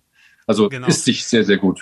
Ist also es gibt immer, das gibt's immer als Add-on und es war jetzt vor Weihnachten mit Gans Genau, mit Gänseleber mhm. und mit Gänsefleisch. Und da fand ich es noch besser, weil das Fleisch noch mehr Würze mitgebracht hat und ähm, dadurch das Spiel zwischen der Süße und der Würze kontrastreicher war als mit Huhn. War mal, ist meine ja. Meinung. Ja. Das war auch ja. ein tolles Gericht. Und was ich auch da immer loben muss, sind die Desserts. Ähm, die fallen mir auch mal sehr positiv auf. Äh, die doch weitgehend auch mit Gemüse oder mit herben Aromen ähm, spielen. Ich erinnere mich einmal an ein Eis aus Staudensellerie, das ganz toll war. Das, äh, war aber im, schon auch 2020. Und jetzt im Sommer ein, äh, also ein, Him ein Himbeerdessert. Ich muss jetzt nochmal nachgucken, aber auch mit was Gemüsigen. Das war wirklich ganz, ganz toll. Ähm, das ist auf jeden Fall, passt auf jeden Fall absolut in diese Linie des Menüs und ähm, mir gefällt das. Das diese Art von, von frischen Desserts mit Gemüse, aber nicht so gemüsig. Also es ist nicht so, ähm, dass man jetzt denkt, ich esse gar kein, gar kein Dessert mehr. Es ist schon süßlich, aber äh, ja, schön ausgewogen zwischen, zwischen Frucht und äh, zwischen, zwischen Süße und anderen Geschmäckern, die man jetzt nicht klassisch mit Dessert verbindet. Mhm. Sind ja, dir nicht also, so aufgefallen, oder? Oder denk, musst du noch mal kurz nachdenken. Nee, ich hab's, ich hab's, ich höre dir begeistert zu. Ich, äh, ja. ich, äh, ich, ich, weiß, ich weiß, wenn ich, wenn ich äh, rausgehe und das äh, Verlangen habe, irgendwas Süßes zu essen, dann weiß ich, das ist, äh, das war mir zu gemüsig. Aber bei ihm geht es vollkommen auf. Das weiß ich. Ich hab's, ich hab's mir nicht so weggelegt, äh, dass ich das jetzt äh, aufführen könnte. Aber ich weiß, es war genau das richtige Verhältnis für mich zwischen leichter Süße, die man zum Schluss vielleicht noch irgendwie erhasch, äh, erhaschen möchte, und diesem Gemüsigen. Und er hat das sehr schön eingebunden. Ich weiß es jetzt wieder. Also vor Weihnachten, als wir vor Weihnachten da waren, gab es Apfel und Rotkohl. Genau. Apfel und Rotkohl. Ah ja. Ja, was ja auch eine klassische Kombination ist im würzigen Bereich und da eben dann mal auf Dessert gemacht und das äh, war sehr schön. Mhm. Ja, Rotkohl sicherlich. Die latente Süße ist immer da. Das, das muss man nur ein bisschen fein adjustieren. Sofort hast du ein oder nicht sofort, aber du, du kannst da ein wunderbares Dessert draus machen. Genau. Ja. Und hast du noch, eine, hast noch ein zweites, äh, zweiten Upcoming Star sozusagen, auf den man, den man dringend im Auge haben sollte? Ja, ich finde, ich, also ich finde, ich will jetzt nicht als Generalist dastehen, aber ich finde, ich finde, dass es tatsächlich so ist, wenn man in Hamburg abends ist und man hat auf einmal Lust auf Eppendorf, da gibt es zwei, drei Möglichkeiten. wenn man Lust hat eben auf den Hafen, wir haben schon drüber gesprochen. Es gibt eigentlich es gibt äh, Bekannte von mir, die, die, die kultartig äh, äh, Italiener verehren, wie das Gallonero oder das Europeo. Und äh, ich finde zum Beispiel die Entwicklung, ähm, wenn man wirklich einfach äh, gut essen möchte und ja trotzdem kommod sitzen und ein bisschen quirlige Atmosphäre, ist das Hügge für mich äh, einfach eine schöne Adresse. Hügge, ja. Das wäre ja auch wieder in den Elbvororten. Das wäre in den Elbvororten, ja. Das wäre jetzt aber nicht ganz so elbig, sondern es wäre so Flottbeck. Also man sieht, also jeder Stadtteil hat doch ein bisschen was oder hat sehr viel zu bieten, sehr viel zu bieten. Ja. Also fußläufig wäre das L'Europeo, wenn man, wenn man, äh, wenn man da, da kann man zu Fuß hingehen. Das sind zwei völlig unterschiedliche äh, Veranstaltungen, aber beide machen das doch mit, mit Herz. Einmal ist wirklich dieses familiär Mediterrane, auch unterhalb des Sterne, des überhaupt nicht gewollten Sterne-Radars. Und äh, das Hügel, glaube ich, möchte es auch nicht, aber diese quirligen Gastgeber und dies, äh, ja, dies, dies sehr gemütliche, Hügel ist vielleicht ein bisschen tot äh, definiert worden, aber man fühlt sich wirklich wohl. Ähm, sie haben einen tollen äh, Sommelier. Mhm. Das Wort quirlig trifft da wirklich zu. Also der ist ein Hansdampf in allen Gassen. Das ist also ein, ein schönes Gesamtpaket. Ja, und was ist mit dem 100-200? Das ist ja, also ich persönlich bin totaler Fan, aber man hört es nicht von jedem, sagen wir mal so. Es ist nicht, nee, er, nicht er spaltet. Ich glaube, er will es, er will es auch so ein bisschen ja. spalten. Also ich, ähm, also er ist jemand, der, der, der, äh, ja, also auch ein bisschen konfrontiert, ganz klar, aber er möchte es. Er hat, äh, er hat ja seinen eigenen Weg äh, gefunden oder ist auch noch immer am Suchen. Also äh, wie er mit Produkten umgeht, wie er Produkte überhaupt findet, also wie er von A bis Z mit einem Tier umgeht, wie er, äh, wie er wir waren ja gemeinsam da. Es war einfach so, dass es ein, er hat ja Fische äh, gereift. Er, er, er hat äh, in seiner Kühlkammer hat er einen großen Stör hängen gehabt, eine der eindrücklichsten Fischerlebnisse der letzten Jahre, muss ich sagen. Das, äh, das hat mich zutiefst äh, ähm, nochmal über Fischleute nachdenken lassen. Es gibt weltweit natürlich Bewegungen, die auch gerade dieses Fischreifen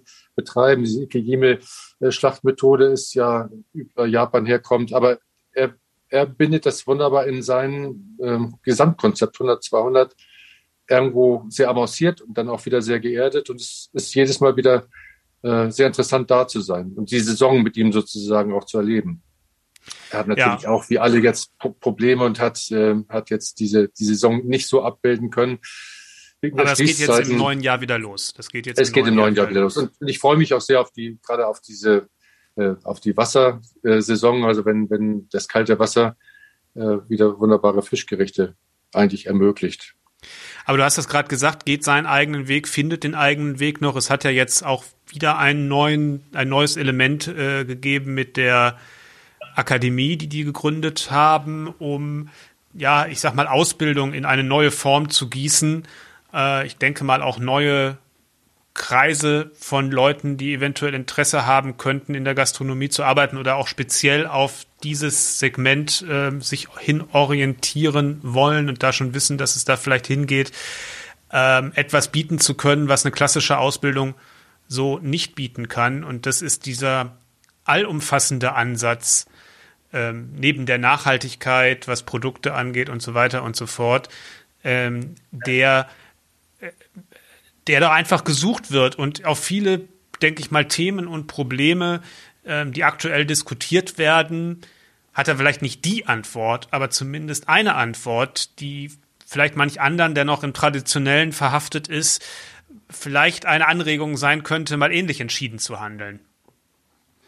Ja, ist, äh, der Fachkräftemangel betrifft ja viele Gastronomie wahnsinnig stark, muss man sagen. Und er, er versucht da jetzt seinen eigenen Weg zu gehen. Und ich finde das sehr interessant. Ich habe es jetzt nicht bis ins Einzelne verfolgt, aber gesehen, dass, dass er da, er hat ja Seiteneinsteiger jetzt auch gefunden, aktuell in seiner Crew, äh, die, die, also schon diese Begeisterung, die er ja für diesen Beruf hat, auch irgendwo verstanden haben. Und ich wünsche ihm, ich wünsche ihm, dass sein Weg, sein ganz spezieller, sein individueller Weg, dass der dann ihm auch äh, dahingehend für, äh, Früchte trägt, dass er die Leute, die er nun mal braucht für sein Handwerk, dass er die auch findet und die Begeisterung auf jeden Fall ist ja zumindest da. Und er wird, er wird, glaube ich, wenn jemand es schafft, sozusagen diesen Seiteneinsteiger zu finden, dann ist das jemand wie Thomas Imbusch, der einfach ja nicht nur diese Kompetenz ausstrahlt, sondern sie auch hat. Also er ist wirklich ein, wirklich ein guter Koch, also im, im umfassendsten Sinne.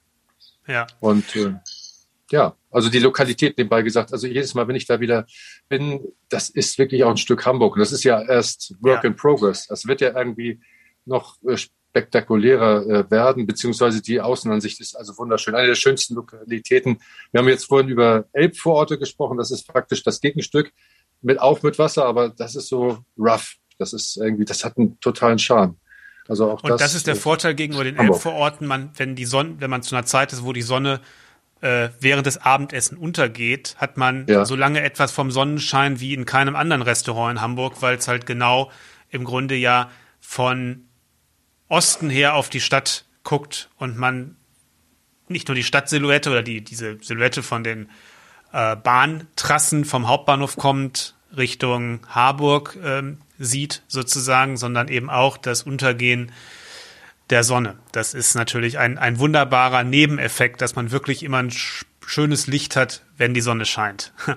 Aber ja. auch wirklich kulinarisch wirklich mich oft mitnimmt. Was ja auf jeden Fall schon seit längerer Zeit in keinem Menü fehlen darf, ist, äh, dass der Toast mit dem mit der Käsecreme und Champignons drauf. Das ist ja schon auch wirklich ein Signature Dish, weil das zieht sich durch das ganze Jahr, unabhängig davon, welche Saison gerade ist.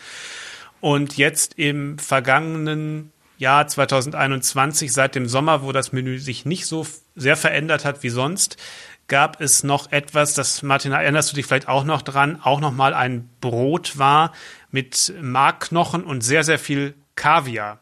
Erinnerst du dich an diesen Liebesknochen, wie es Der heißt? Liebesknochen, ja. Das, der hat ja. sich, also den, äh, den hätte ich am liebsten nochmal nachbestellt. Ja. Neben dem Brot übrigens. Also mit dieser, ja. mit dieser fantastischen, ich weiß gar nicht, es war, es war auch farblich. Grün, Rot, Quarkbutter. Ja. Es war, ähm, Quarkbutter. Also ich versuche mich beim Brot immer zu zügeln, zurückzuhalten, aber da war es fast unmöglich. Aber der Liebesknochen Absolut. ist sicherlich ein, ein großartiger Gang. Das ist. Äh Martin, das Schöne ist, das Schöne ist, dass wir uns schon bald im 100, 200 äh, zusammen in etwas größerer Runde treffen und dann das wieder genießen können und vielleicht auch so im Jahr 2022 das ein oder andere schöne Erlebnis haben, ob zusammen oder in anderer äh, Gesellschaft. Würde mich sehr freuen, ja, genau. Also Hamburg bietet sehr viel, das haben wir festgestellt und äh, wir, wir haben jetzt nicht, äh, wir haben jetzt vieles angeführt, wir, wir können noch äh, minutenlang weiter Name-Dropping machen, das machen wir nicht. Äh, das, den Table kriegen wir sowieso nie einen Platz, das, sonst hätten wir beide jetzt noch lange über den Table gesprochen. Absolut. Und, äh, das ist sicherlich auch ein Highlight, dass Hamburg einen Drei-Sterne-Koch hat, einen Jungen, dem wir alle alles Glück wünschen und der es ja großartig verstanden hat, auch mit nur einem Restaurant, mit nur einem Restaurant ähm, und seiner Selbstständigkeit doch einigermaßen klarzukommen, auch in diesen schwierigen Zeiten. Äh, vielleicht irgendwann mal auch über das Table. Aber schön, dass es das ja, Hamburg auf jeden, gibt. auf jeden Fall. Auf jeden Fall. Es ist wirklich schwer, da Plätze zu bekommen. Und aber das ist das Schöne, ähm, denke ich mal, was mittlerweile Hamburg geworden ist. Es ist fast wie Berlin äh, eine, eine Stadt, die sich lohnt, auch für Auswärtige bereist zu werden, weil die Vielfalt ähm, der Stile doch deutlich größer geworden ist in den letzten Jahren. Das war vielleicht so vor zehn Jahren noch nicht ganz so ausgeprägt. Auf jeden Fall. Das ist auch das Werk von all diesen Gastronomen, über die wir gerade gesprochen haben, allen voran natürlich Kevin Fehling, weil als er gekommen ist, es war meine Wahrnehmung, hat das alles so ein bisschen angefangen, dass sich auch andere, ja, etwas äh, ja, dazugekommen sind oder generell die stilistische Bandbreite etwas größer geworden ist. Auf jeden Fall. Also sein Mut hat, hat, hat Hamburg da sehr geholfen und ich glaube auch, dass da keiner neidisch drauf guckt. Also ich glaube, so ein, so ein ähm, Projekt oder Objekt, also wie das Bianc zum Beispiel, das es hat entstehen können durch einen Investor, der eigentlich ja ganz was anderes gemacht hat. Das ist ja auch, glaube ich, eine, eine Tiefenwirkung oder eine Folgewirkung von dem Kevin Fehlingschen Erfolg. Ja, also Hamburg lohnt sich. Absolut. So, Martin, dann wünsche ich dir ein schönes Jahr 2022 ähm, und hoffe mal, dass wir das ein oder andere Mal zusammen unterwegs sind. Auf jeden Fall. Daraufhin stoßen wir an. Und nun setzen wir die Reise durch die Republik fort. Aus dem hohen Norden geht es weiter nach Dortmund zu Maximiliane und Uwe Wilkesmann. Über ihre soziologischen Forschungen zur Spitzengastronomie habe ich in Folge 38 mit Ihnen gesprochen und jetzt soll es weniger abstrakt zugehen, sondern mehr um praktische Esserlebnisse 2021. Hallo, ihr beiden. Hallo, hallo. Grüß dich. Ja, ihr wohnt ja in Dortmund und das war ja Anfang des Jahres, als wir alle im Lockdown saßen, auf einmal ein kulinarischer äh, Aufgang, Sonnenaufgang sozusagen dort mit dem, mit dem Michelin sind ja reichlich Sterne nach Dortmund gekommen. Hättet ihr damit gerechnet? Ja. Also, also wir hatten schon immer ein bisschen gehofft, dass, dass hier der, der ein oder andere Koch auch tatsächlich diese Auszeichnung erhält. Die haben wirklich hart darauf hingearbeitet hier in der Region und auch ähm, ja für wirkliche kulinarische Highlights in den vergangenen Jahren gesorgt. Also von daher war das eine tolle Belohnung für die Mühen, die da investiert wurden. Interessant war vielleicht auch noch, um das zu ergänzen, wir kennen ja dann die Köche, die dann auch die Auszeichnung bekommen haben. Wir sind dann an dem Tag, als die Sterneverleihung war, rumgefahren und haben denen auch nochmal gratuliert. Und es ist da die Post damals abgegangen. Also unglaublich. Die haben sich gefreut ohne Ende. Das war also äh, für die wirklich das Highlight überhaupt. Also die haben Riesenparty gemacht. Also das, das war ganz, ganz toll. Ähm, einer hat sich dann auch sogar den Stern tätowieren lassen. Ähm, also das war schon. Wie man das ähm, heutzutage so macht. Genau. Genau, ja. Das war schon sehr, sehr besonders. Ja, und toll, das mitzuerleben. So. Also wir waren nicht bei allen, aber bei einigen waren wir mhm. dann da an dem Tag. Das war schön. Mhm. Und äh, dann seid ihr sozusagen ab dem Sommer dann häufiger in der näheren Umgebung geblieben, oder? Ja, also genau. tatsächlich, genau. Ähm, das haben wir vorher natürlich auch schon gemacht, aber es war, war dann auch schön, äh, dann in ein bestimmtes Restaurant zu gehen, ganz hier in der Nähe. Und äh, wir müssen ja auch in diesem Jahr hatten wir auch das Phänomen, dass wir relativ spät erst wieder in die Restaurants konnten. Und da haben wir dann auch im, in der ersten Hälfte des Jahres sehr auf die Takeaway-Boxen ähm, der ja in unserer Umgebung bestärkten Restaurants in Anspruch genommen und äh, dann so ein bisschen Kulinarik hier auch bei uns zu Hause, äh, also ins Haus gezaubert, sagen wir mal so, unter Anleitung. Ja, wir haben uns ja, ja, wir haben uns ja ein bisschen vorbesprochen und ihr habt, und habt mir zwei Highlights äh, verraten, auf die wir jetzt im Einzelnen näher eingehen. Und das erste wäre das Haus Stemberg. Und da sind wir ja gleich beim Thema Takeaway. Ähm, da ist ja der Sascha Stemberg mit seinem ganzen Team da richtig, ich sag mal, in Corona-Zeiten zur Höchstform aufgelaufen, was die alles gemacht haben, von Takeaway-Karte über äh, Eisbude, Burgerbude, alles Mögliche. Ähm, warum habt ihr ihn jetzt ausgewählt? Wegen der besonderen Aktionen während des Lockdowns oder wegen dem, was ihr danach genossen habt? Wegen beidem. Also das war äh, wirklich ähm, sehr imposant anzusehen, wie viel Energie der über den, also Sascha Stellenberg und sein Team, wie viel Energie die über die ganze Zeit einfach aufgebracht haben, immer wieder mit neuen Ideen, die Gäste, also in Kontakt zu den Gästen gehalten zu haben und so weiter. Also das hat uns wirklich tief beeindruckt und ähm, ja, und nachher haben wir natürlich dann auch wieder es genossen, da ähm, bedient zu werden und, und ähm, tolle, tolle neue Gerichte auch zu, zu essen. Ja. ja. Er hat dann immer sehr schön zu gewissen Events, also zum Muttertag hat er dann eine Muttertagsbox rausgebracht, äh, die also sehr liebevoll gemacht war, mit, mit sehr schönen Anleitungen, ähm, nach dem Motto, wenn der Mann jetzt dann das Menü vorbereitet äh, für die Frau. Also das hat er sehr, sehr schön gemacht und da waren auch wirklich tolle Sachen drin. Also der Sascha ist auch jemand, der ja jetzt, äh, sag ich mal, auch wenn, wenn er in seinem Restaurant kocht, also auf den Teller, sag ich mal, so drei, vier Aromen bringt. Also es ist nicht zu komplex, äh, aber dann mit voller Wucht. Also das sind immer so Sachen, die, die dann wirklich äh, richtig reinknallen. Und das sind natürlich dann zum Teil Sachen, die man zumindest mit gewissen Abstrichen auch schon mal so ein, so ein paar Sachen in eine Box bringen kann. Ja, ich will noch mal kurz bei den Boxen bleiben. Du hast gerade gesagt Muttertagsbox oder was ich Osterbox oder dies oder jenes. Das kommt ja heutzutage schon fast normal, weil es auch so viele mittlerweile machen. Aber man muss ja sagen, er war ja damit schon im ersten Lockdown wirklich ein Vorreiter und in dem Sinne glaube ich auch für viele äh, ein, ein Ideenlieferant, die das dann in ihrer Gegend ähm, in ähnlicher Art und Weise auch umgesetzt haben. Ne? Genau, und was er auch gemacht hat, ist ja diese Kooperation zu suchen, dann also dann auch andere aus anderen Regionen, also Victoria Fuchs beispielsweise, ähm, dann auch mit ins Boot zu holen und eine gemeinsame Box zu, zu entwickeln. Also der hat auch unheimlich in der Community ähm, so diese Ideen und die Vernetzung nochmal vorangetrieben. Und er hat ja auch, äh, ich sag mal so, dass das Herz auf der Zunge ist ja da auch ein bisschen als Meinungsmacher unterwegs. Und ähm, ja, also ich glaube, für, für die Gastronomie in dem Bereich ist es schon auch eine eine wichtige Person einfach. Genau. Und für die regionalen Produzenten. Also er hat dann auch sehr stark darauf geachtet, dass er auch in seine Boxen dann seine Leute, also seine regionalen Produzenten, die er hat, mit denen immer kooperiert, auch dann die Sachen in die Boxen mit reingebracht hat. Also er hat dann immer auch gesagt, das ist so ein Geben und Nehmen. Also man muss sich wechselseitig unterstützen, dass eben keiner auch in der Lockdown-Zeit auf der Strecke bleibt. Mhm. Ja, und dann wart ihr nach dem Lockdown wieder im Restaurant. Das ist ja für viele Leute nennen das immer wieder als eines ihrer Lieblingsrestaurants. Woran liegt das wohl eurer Meinung nach? Also, ich glaube in diesem Fall, also natürlich am Essen, da kannst du vielleicht gleich noch was zu erzählen, aber es ist auch sicherlich äh, der Service. Also die bringen es immer fertig, eine unglaubliche Herzlichkeit äh, da reinzubringen. Also wenn man da hinkommt, man ja. fühlt sich wirklich wie zu Hause.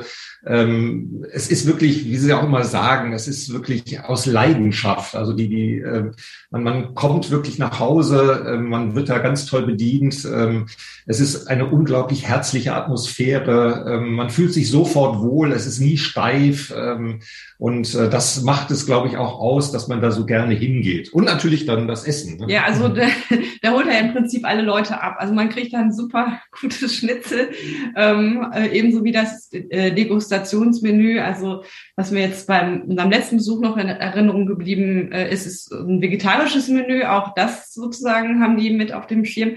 Ähm, so ein herzlicher Gemüsegarten mit einer unheimlich tollen äh, Champignoncreme, Perigord-Trüffel und ja, gepickelten ähm, Beeten und Rüben und so weiter. Also das äh, war ja ein richtiger ja ein kulinarisches Highlight auch tatsächlich dieses Jahr, ähm, da mal in diese vegetarischen Sphären von Sascha Stemberg einzutauchen. Also von daher bedient er einfach alles auch. Ne? Also man kann mit, mit allen möglichen Leuten dorthin gehen, auch zum Essen, weil man hat ja oft diese Hemmschwelle. Äh, man kann nicht mit jedem diese kulinarischen Genüsse auch teilen. Ähm, Im Freundes- und Bekanntenkreis ist das auch limitiert, muss man ganz ehrlich sagen. Und ähm, bei Sascha Stemberg ähm, werden einfach alle glücklich. Also auch diejenigen, die einen großen, also einen vollen Teller haben wollen, ähm, ne, die äh, kann man dann durchaus mitnehmen und dann einen schönen Abend mit, mit, mit den Freunden genießen, die da noch nicht so den, vielleicht noch nicht so den Zugang haben. Und er stellt sich, glaube ich, auch relativ schnell auf Gäste ein. Also sozusagen er, er macht da auch mal ein bisschen was schnell was Besonderes oder äh, wenn er weiß, irgendein Gast liebt irgendwas, dann ähm,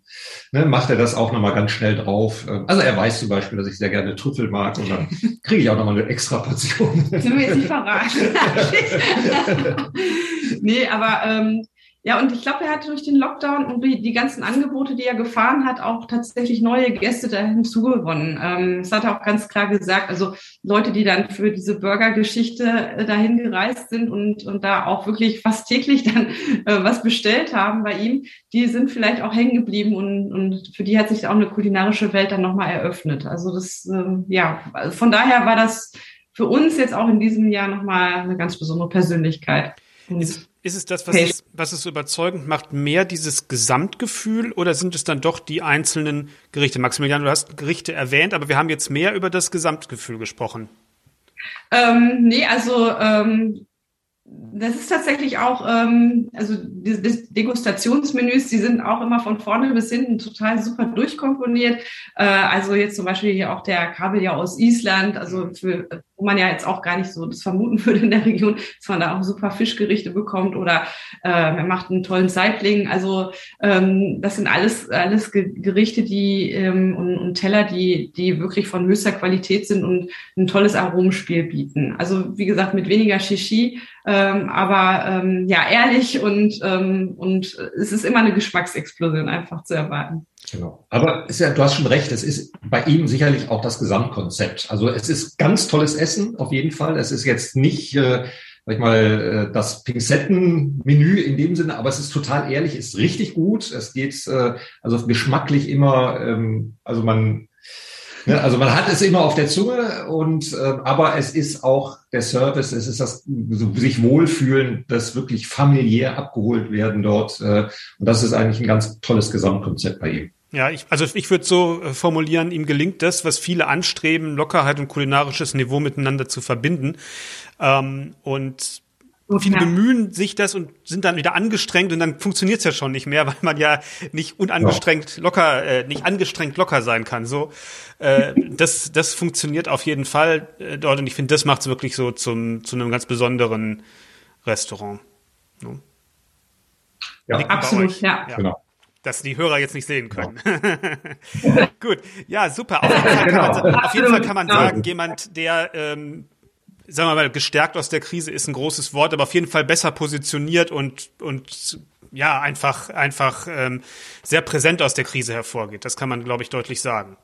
Ja, also wie gesagt, auch sehr bewundernswert, diese Durchhalten, dieses Durchhaltevermögen, diese ja. Energie, die hier aufgebracht wurde, in, gerade in dieser ja, Branche. Das ist äh, ja schon sehr Wundernswert. Er ist so ein Typ, er entwickelt auch ganz ständig neue Ideen. Er sprüht vor Ideen und hat auch in der Krise ständig neue Sachen ausprobiert, neue Ideen im Kopf gehabt und hat nie den Kopf in den Sand gesteckt, sondern hat immer gesagt, äh, ne, also wir müssen jetzt irgendwie vorangehen, wir müssen was machen. Und er ist so, so ein Typ, der dann auch äh, nicht groß lamentiert, sondern macht. Ja, und vielleicht noch ein Aspekt, den wir gerade, der so ein bisschen untergegangen ist. Also er sorgt natürlich auch für seine Belegschaft. Ne? Also mhm. das ist äh, äh, bei vielen Restaurants ja auch nach dem Lockdown so gewesen, dass das Personal flöten gegangen ist.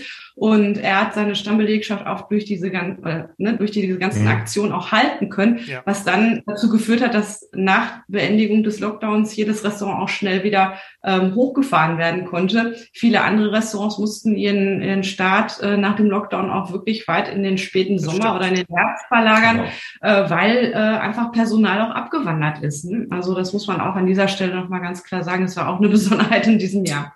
Kümmert das, sich grad, das war natürlich gerade die, die ähm, Restaurants, die in irgendwelchen Hotels äh, sind, wo natürlich ja. der Gesamtkontext auch Hotel Übernachtungen noch schwieriger als wieder der Start des Restaurants, ne, die dann noch länger gewartet haben, dann natürlich auch als Arbeitgeber anders fungieren als ein Familienunternehmen, das es ja ganz anders ähm, verpacken kann und auch viel agiler äh, auf die Gegebenheiten von Corona reagieren kann. Aber da waren natürlich all diese ganzen selbstständigen Gastronomen stark im, im Vorteil meines Erachtens. Ja. Genau, die mussten was machen und deswegen haben sie auch was gemacht. Äh, genau, während die anderen mussten dann ja abwarten. Wenn sie angestellt waren irgendwo im Hotel und das Hotel macht zu, dann gibt es keine Option. Ne? Dann muss das Restaurant ja auch erstmal zu sein. Äh, und dann konnten die nicht äh, unabhängig vom Gesamthotel nur das Restaurant aufmachen.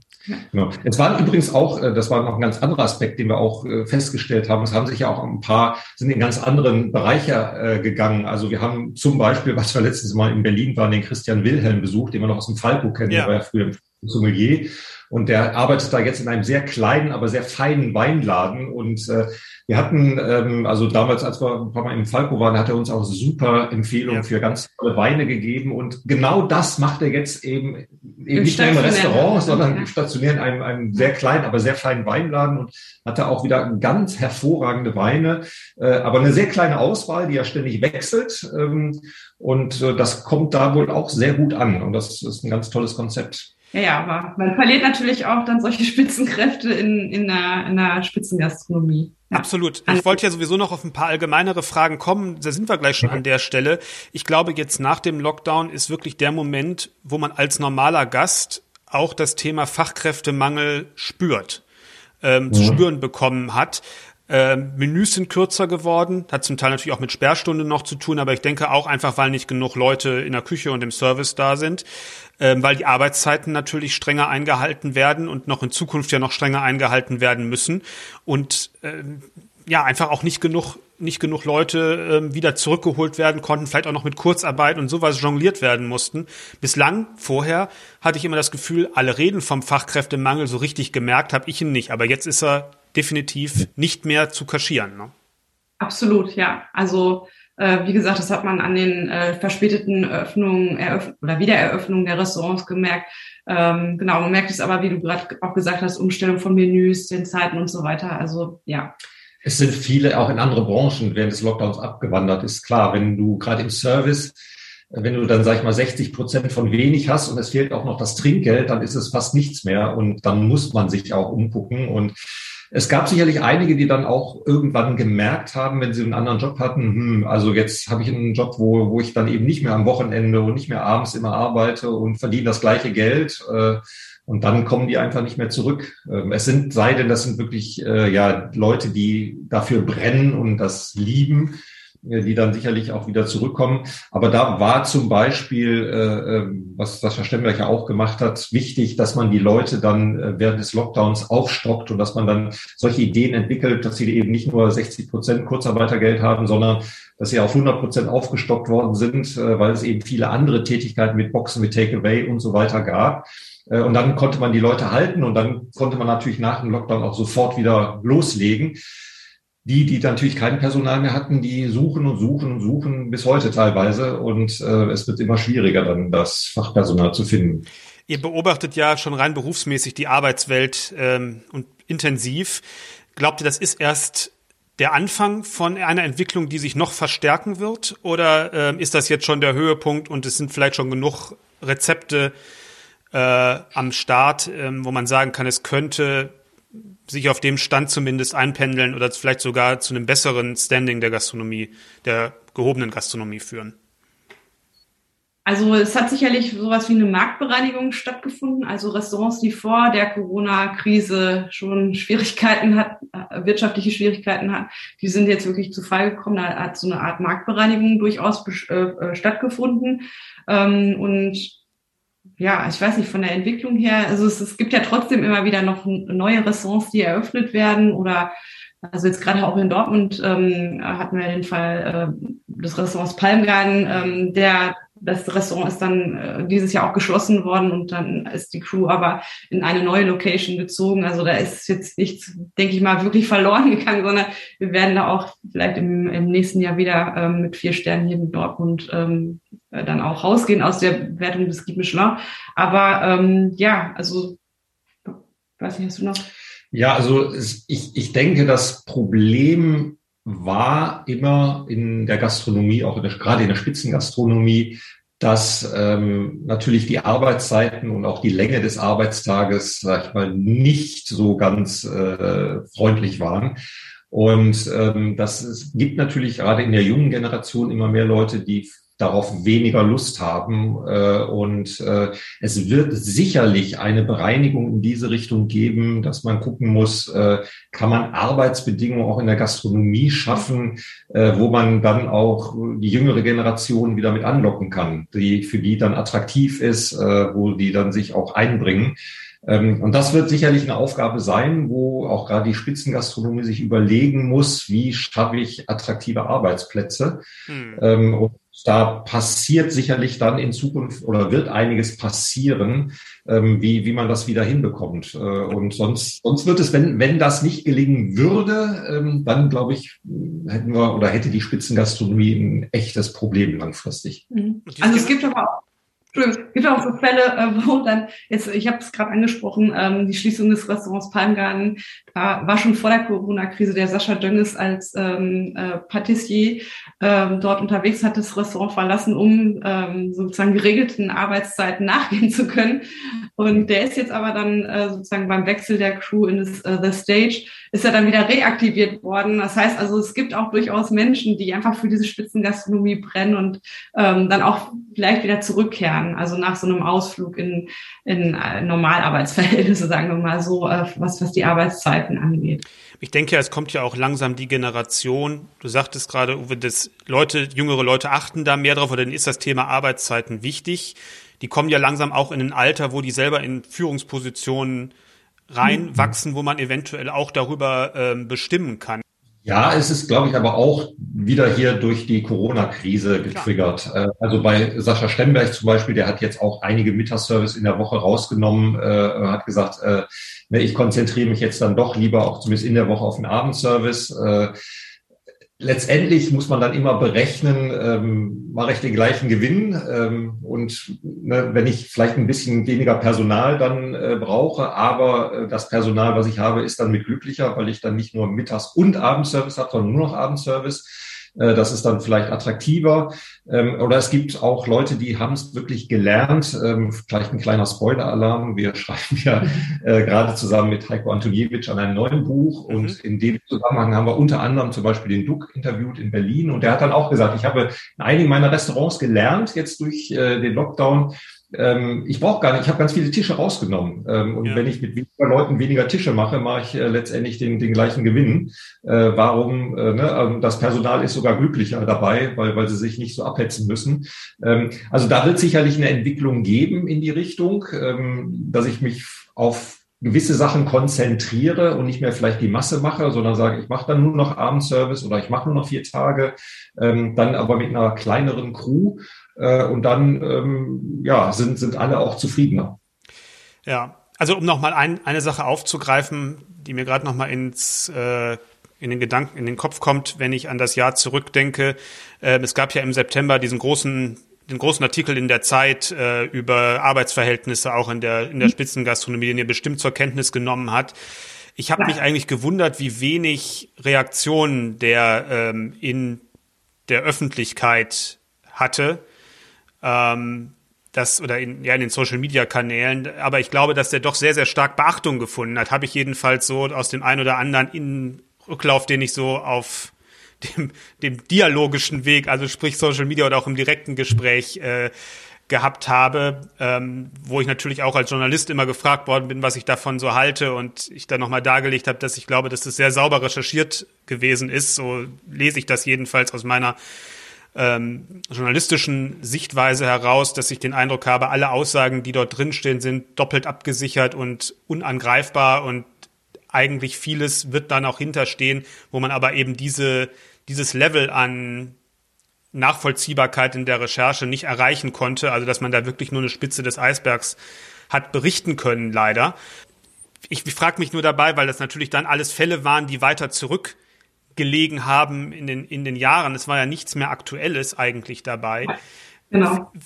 Wie ist eigentlich wirklich der Stand der Veränderung und äh, zu heute und zu der Zeit, wo äh, Mindestlohn und Arbeitszeitaufschreibung angefangen haben zu greifen und es wird ja auch noch strenger werden. Es wird ja noch die Arbeitszeiterfassung wird ja noch äh, aufgrund von EU-Gesetzgebung in nächster Zeit noch ähm, noch genau noch präziser gehandhabt werden müssen. Wie ist da eure Wahrnehmung? Wie gesagt, es ist ja auch euer professionelles Feld.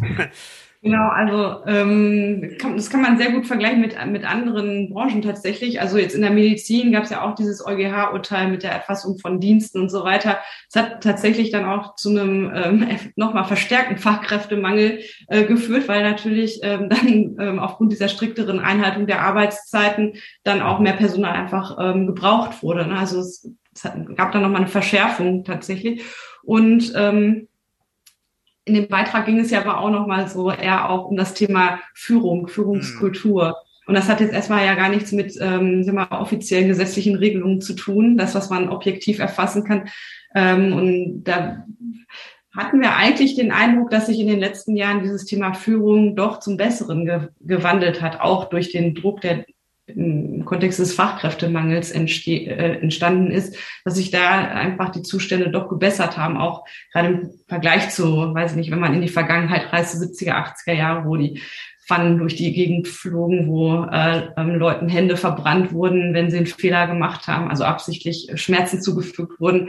Und ähm, ja, also es kam ja auch in dem Beitrag auch nochmal ganz ganz äh, eklatant hervor. Und genau. da, das waren aber Dinge, die, die dann ja tatsächlich doch nicht so weit zurücklagen. Das hat mich an der Stelle zum Teil auch bei den Personen, die da in, den, in dem Beitrag genannt wurden, auch verwundert. Aber es ist sicherlich so, ähm, wie gesagt, das ist eine Führungsfrage und äh, wenn man jetzt Spitzenkoch wird, wird man das ja nicht aufgrund seiner Führungsqualitäten, genau. sondern aufgrund seiner Fähigkeiten, gut zu kochen. Das heißt, das muss ja nicht zusammenhängen. Also jemand, der sehr gut kocht, muss ja nicht eine gute Führungskraft sein.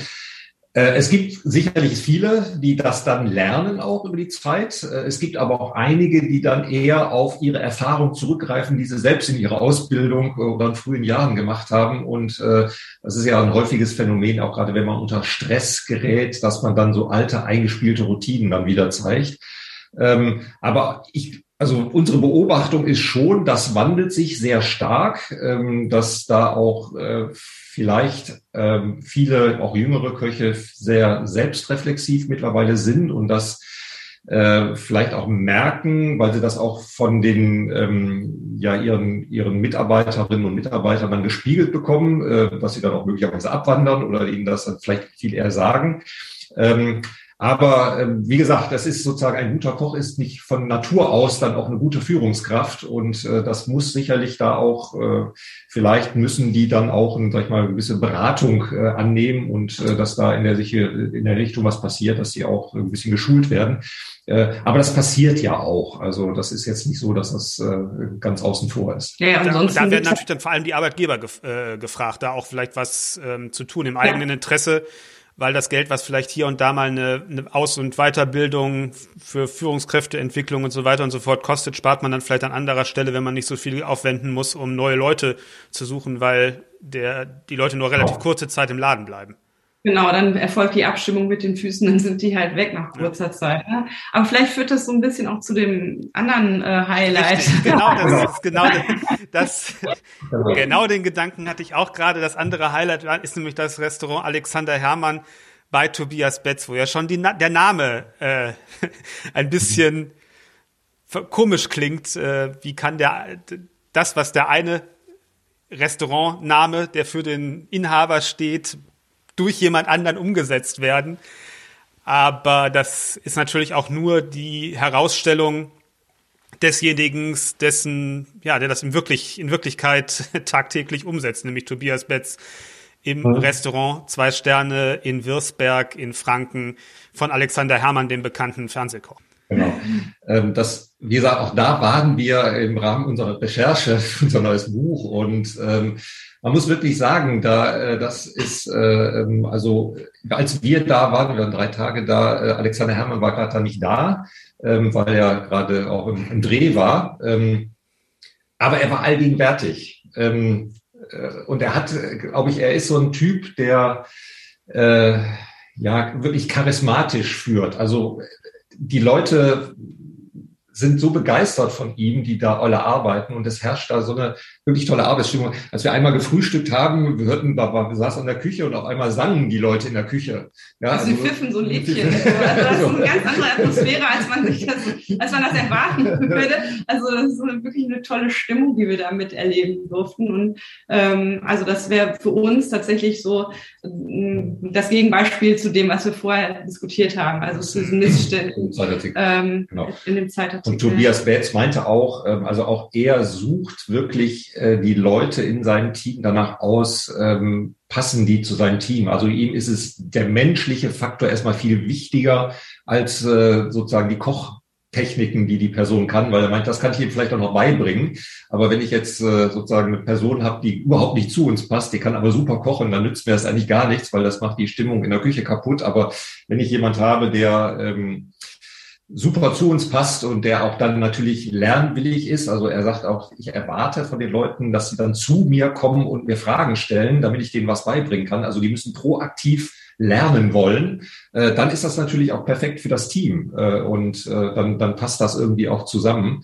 Ja, und, und dieses hohe Vertrauen in die Person, das, das, das spürt man da einfach, wenn man mit den Leuten spricht. Die sind sehr selbstständig, auch ähm, Köchinnen und Köche in der Ausbildung, die dann ihre, ähm, also die dann Gerichte auch ähm, am Gast präsentieren ähm, also das, also das ist wirklich viel Empowerment, was da passiert. Und äh, ist auch ganz klar, dass nicht alle Personen dafür geeignet sind. Also es gibt ja verschiedene äh, Typen äh, Menschen, ähm, also Menschenbilder sozusagen, die anders geführt werden wollen oder geführt werden müssen. Und da passt nicht jede Person rein. Aber ähm, also ich glaube, die schaffen das ganz gut, da so eine Crew zusammenzustellen, ähm, die, die das leben kann und, und dann unheimlich äh, kreativ wird, unheimlich viel ähm, Power in, in, in die ganze Sache bringt. Das war die Frage, die mir auf der Zunge lag. Man will ja als Gast oder freut sich natürlich als Gast und findet das auch gut und möchte das auch unterstützen, wenn in einem Betrieb, wo man sein Geld lässt, was man sozusagen mit dem Umsatz, den man generiert, ja in dem Sinne auch äh, ein wenig fördert sozusagen, dass es dort nicht nur vor den Kulissen gut aussieht, sondern auch dahinter vernünftig zugeht. Äh, aber man weiß es ja nie so genau. Das ist ja ähnlich wie mit, wenn du Lebensmittel einkaufst, wo irgendein Zertifikat äh, Bio XY draufsteht, wie es genau wirklich auf dem Bauernhof aussieht, weiß man ja nicht. Man hat nur ein bestimmtes Gefühl. Aber du hast gerade sowas gesagt, du merkst es doch, äh, oder hast das zumindest das Gefühl, dass du es merkst ähm, als, als Gast. Wie macht sich das bemerkbar? Also wir durften ja so ein bisschen hinter die Kulissen mhm. schauen. Das war jetzt ein, ein Vorteil dann für uns, das auch nochmal ähm, äh, ja, näher zu durchsteigen. Und ich meine, dass wir da hinter die Kulissen schauen durften, ist ja auch schon ein Beweis sozusagen, dass, ähm, ne, dass da alles äh, ordentlich läuft und man sich traut, das auch zu präsentieren.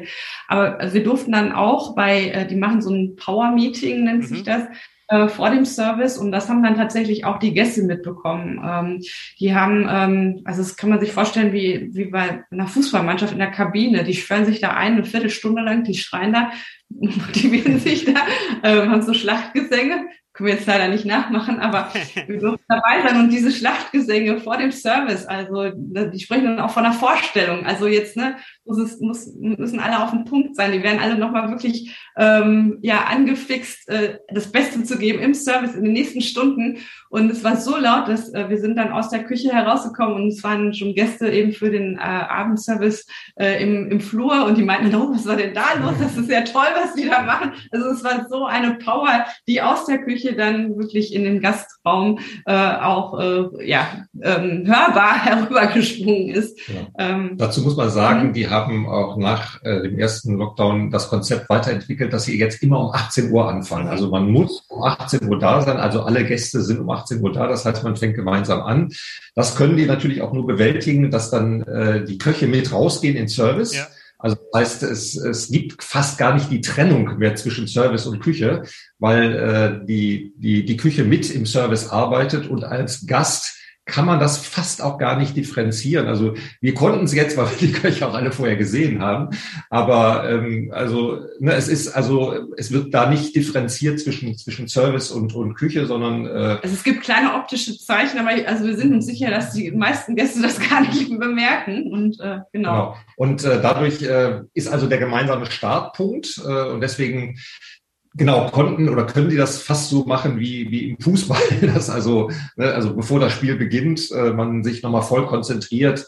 Äh, also Tobias Betz macht da mit denen auch so ein bisschen paar kleine Spielchen, um, um die Aufmerksamkeit nochmal zu fokussieren, äh, also wo es um innerliche Sachen auch nochmal geht. Ähm, aber dann, wie gesagt, auch so die Motivation, dass man sich gemeinsam äh, einschwört und dann auch wirklich gemeinsam anfängt und gemeinsam rausgeht, dass es wirklich für alle äh, ein, ein Erlebnis ist. Und äh, was wir eben gesagt haben, das machen die ja auch. Also die lassen sich dann wirklich beraten. Die haben so ein, so ein, so ein wirklich ein Skript äh, sich entwickeln lassen, wie sie das Essen präsentieren.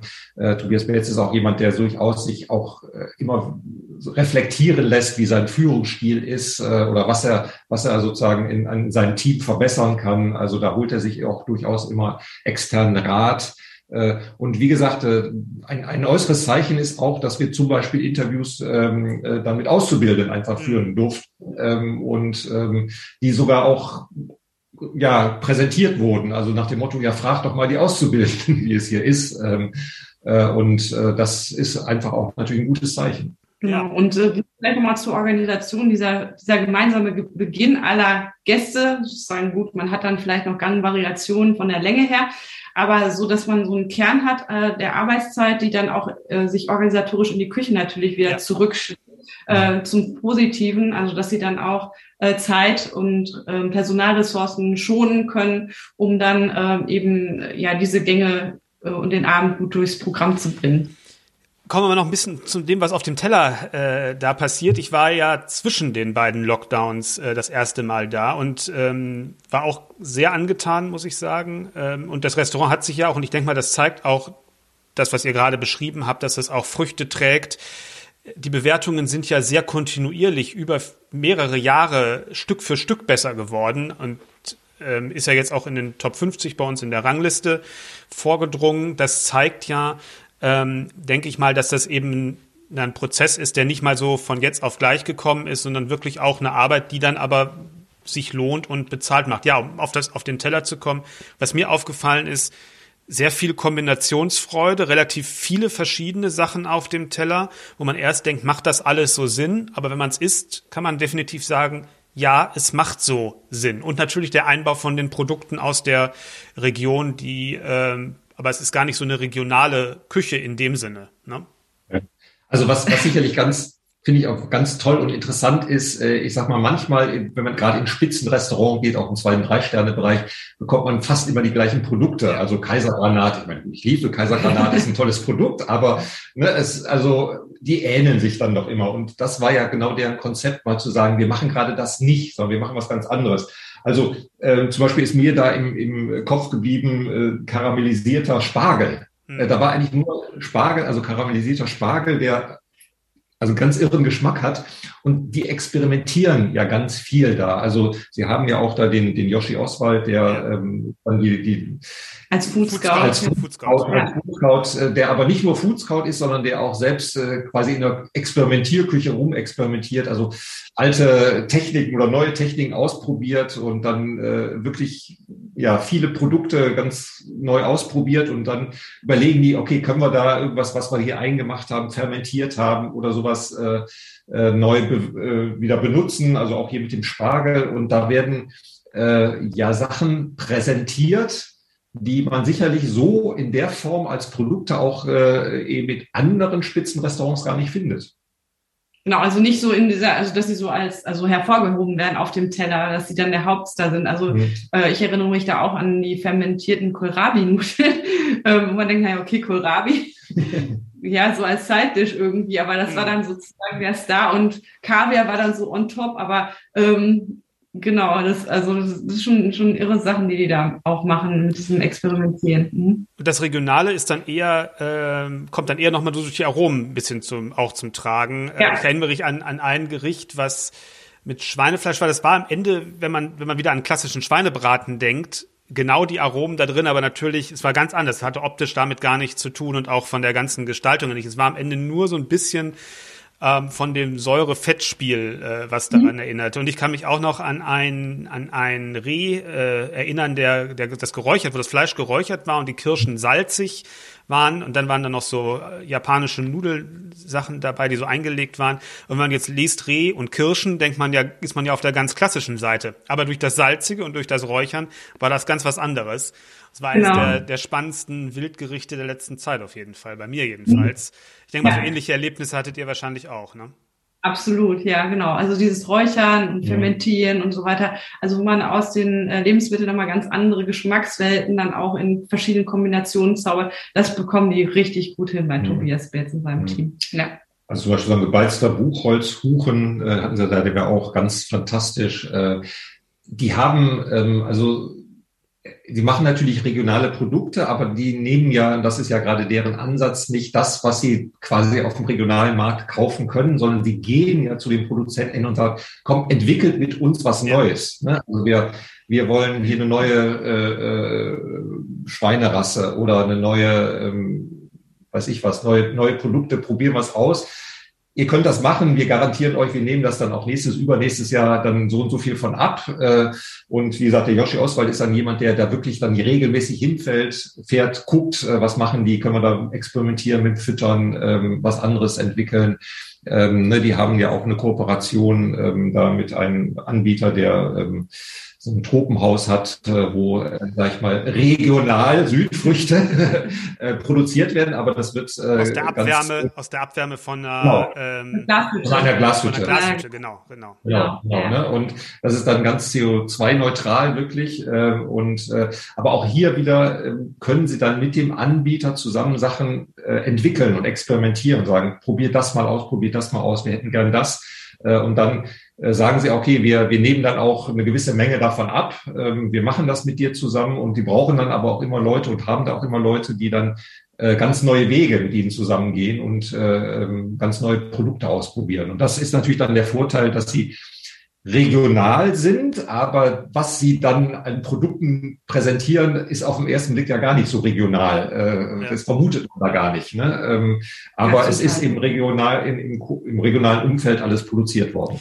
Und das ist auch noch eine Beobachtung, die ich in diesem Jahr äh, generell äh, gemacht habe, ähm, dass Restaurants, die auf diesem Weg ähm, sind, also sprich sehr eng mit eigenen, mehr oder minder exklusiven Produzenten, mit regionalen Produzenten zusammenarbeiten, auch viel schneller auch in der Qualität, was die Produkte angeht, wieder am Start waren. Ähm, ich habe das Gefühl, dass im Bereich Seefisch, im Bereich auch manches Fleisch noch die ganzen Ketten der Logistik noch nicht wieder so funktionieren, ähm, wie es vor der Corona-Situation war, sei es, weil die Fischer gar nicht so rausfahren oder weil auch die Flüge noch nicht so wieder gehen in der Taktung, wie es vorher war und dadurch manche Ketten einfach so gar nicht funktionieren. Also ich habe in diesem Jahr ähm, was Seafood angeht, so viel Hummer, wie ich in diesem Jahr gegessen habe, habe ich, glaube ich, noch nie äh, gegessen. Und stattdessen Carabiniero, Kaisergranat, ganz, ganz, Langustine ganz, ganz selten auf der Karte gehabt und zumindest habe ich es gehört oder auf meine Nachfrage hin wurde mir das so von einem Koch auch bestätigt, ähm, dass es einfach derzeit extrem teuer ist, auch weil eben die Logistik noch nicht wieder so funktioniert und der Markt dadurch, ja, ähm, einfach die Preise erzielen kann, der Produzent, die sehr, sehr hoch sind und dann eigentlich gar nicht mehr darstellbar sind. Genau, das, das ist ja zum einen das, äh, übrigens, das, Sascha Stemberg ist ja genauso jemand, der das ja. auch macht äh, mit seinen regionalen Produzenten um sich herum. Das ist im ersten Step kostet das natürlich die Leute. Also hier äh, auch hier bei Tobias Belz, Alexander Herrmann, äh, der Yoshi Oswald, das ist also im Prinzip eine Person wird dafür bezahlt, dass sie nur sowas macht. Ja. Ähm, das, muss man ja auch erstmal das, leisten. das muss man sich leisten können, das muss man auch wieder refinanzieren. Aber wie du genau sagtest, jetzt gerade in der Krise ähm, oder langfristig ist das jetzt ein Vorteil. Ähm, die haben auch Vertrauen äh, in ihr Netzwerk. Äh, die, die Produzenten haben auch Vertrauen in die, ähm, so dass das äh, eine gesicherte ähm, Community ist, ein gesichertes Netzwerk ist, dass das auch jetzt in der Krise eben zu höchster Qualität ihre Produkte immer liefert. Äh, und ähm, ich ja. glaube auch langfristig genau. ist das natürlich eine Sache, ähm, also gerade Nachhaltigkeit, das Thema Nachhaltigkeit, CO2-Neutralität, was ja immer stärker kommen wird, äh, wo man damit punkten kann und ähm, möglicherweise werden in Zukunft auch die Gäste fragen. Also ähm, wenn ich das Fleisch oder den Fisch aus Japan immer einfliegen lasse, ähm, ne, kann man das nicht auch anders machen? Das, diese Frage wird sicherlich in Zukunft kommen. Dann bedanke ich mich bei euch. Habt ihr schon eine Reservierung fürs neue Jahr? In dem Moment noch nicht. Äh, nee, äh, aber genau, wir können uns ja vielleicht nachher noch über ein paar Tipps unterhalten. Genau, weil wir jetzt natürlich in Dortmund auch durchaus große Auswahl haben. Also wir können zum Beispiel fußläufig hier was erreichen, auch im Sterne-Restaurant von unserer Wohnung aus, wo wir auch dann öfter schon mal sind. Ähm, also äh, ähm, nee, es gibt genügend Angebote. Das war der kulinarische Jahresrückblick 2021. Vielleicht hat er bei euch die ein oder andere Erinnerung wieder aufleben lassen oder es war eine Anregung dabei für eure Planungen für 2022. Auf jeden Fall ist euch dabei unsere Seite restaurantranglisten.de eine große Hilfe. Und ich denke, ihr konntet hören, mit welcher Freude wir die Szene beobachten, einzelne Gerichte genießen, aber auch die allgemeine Entwicklung verfolgen.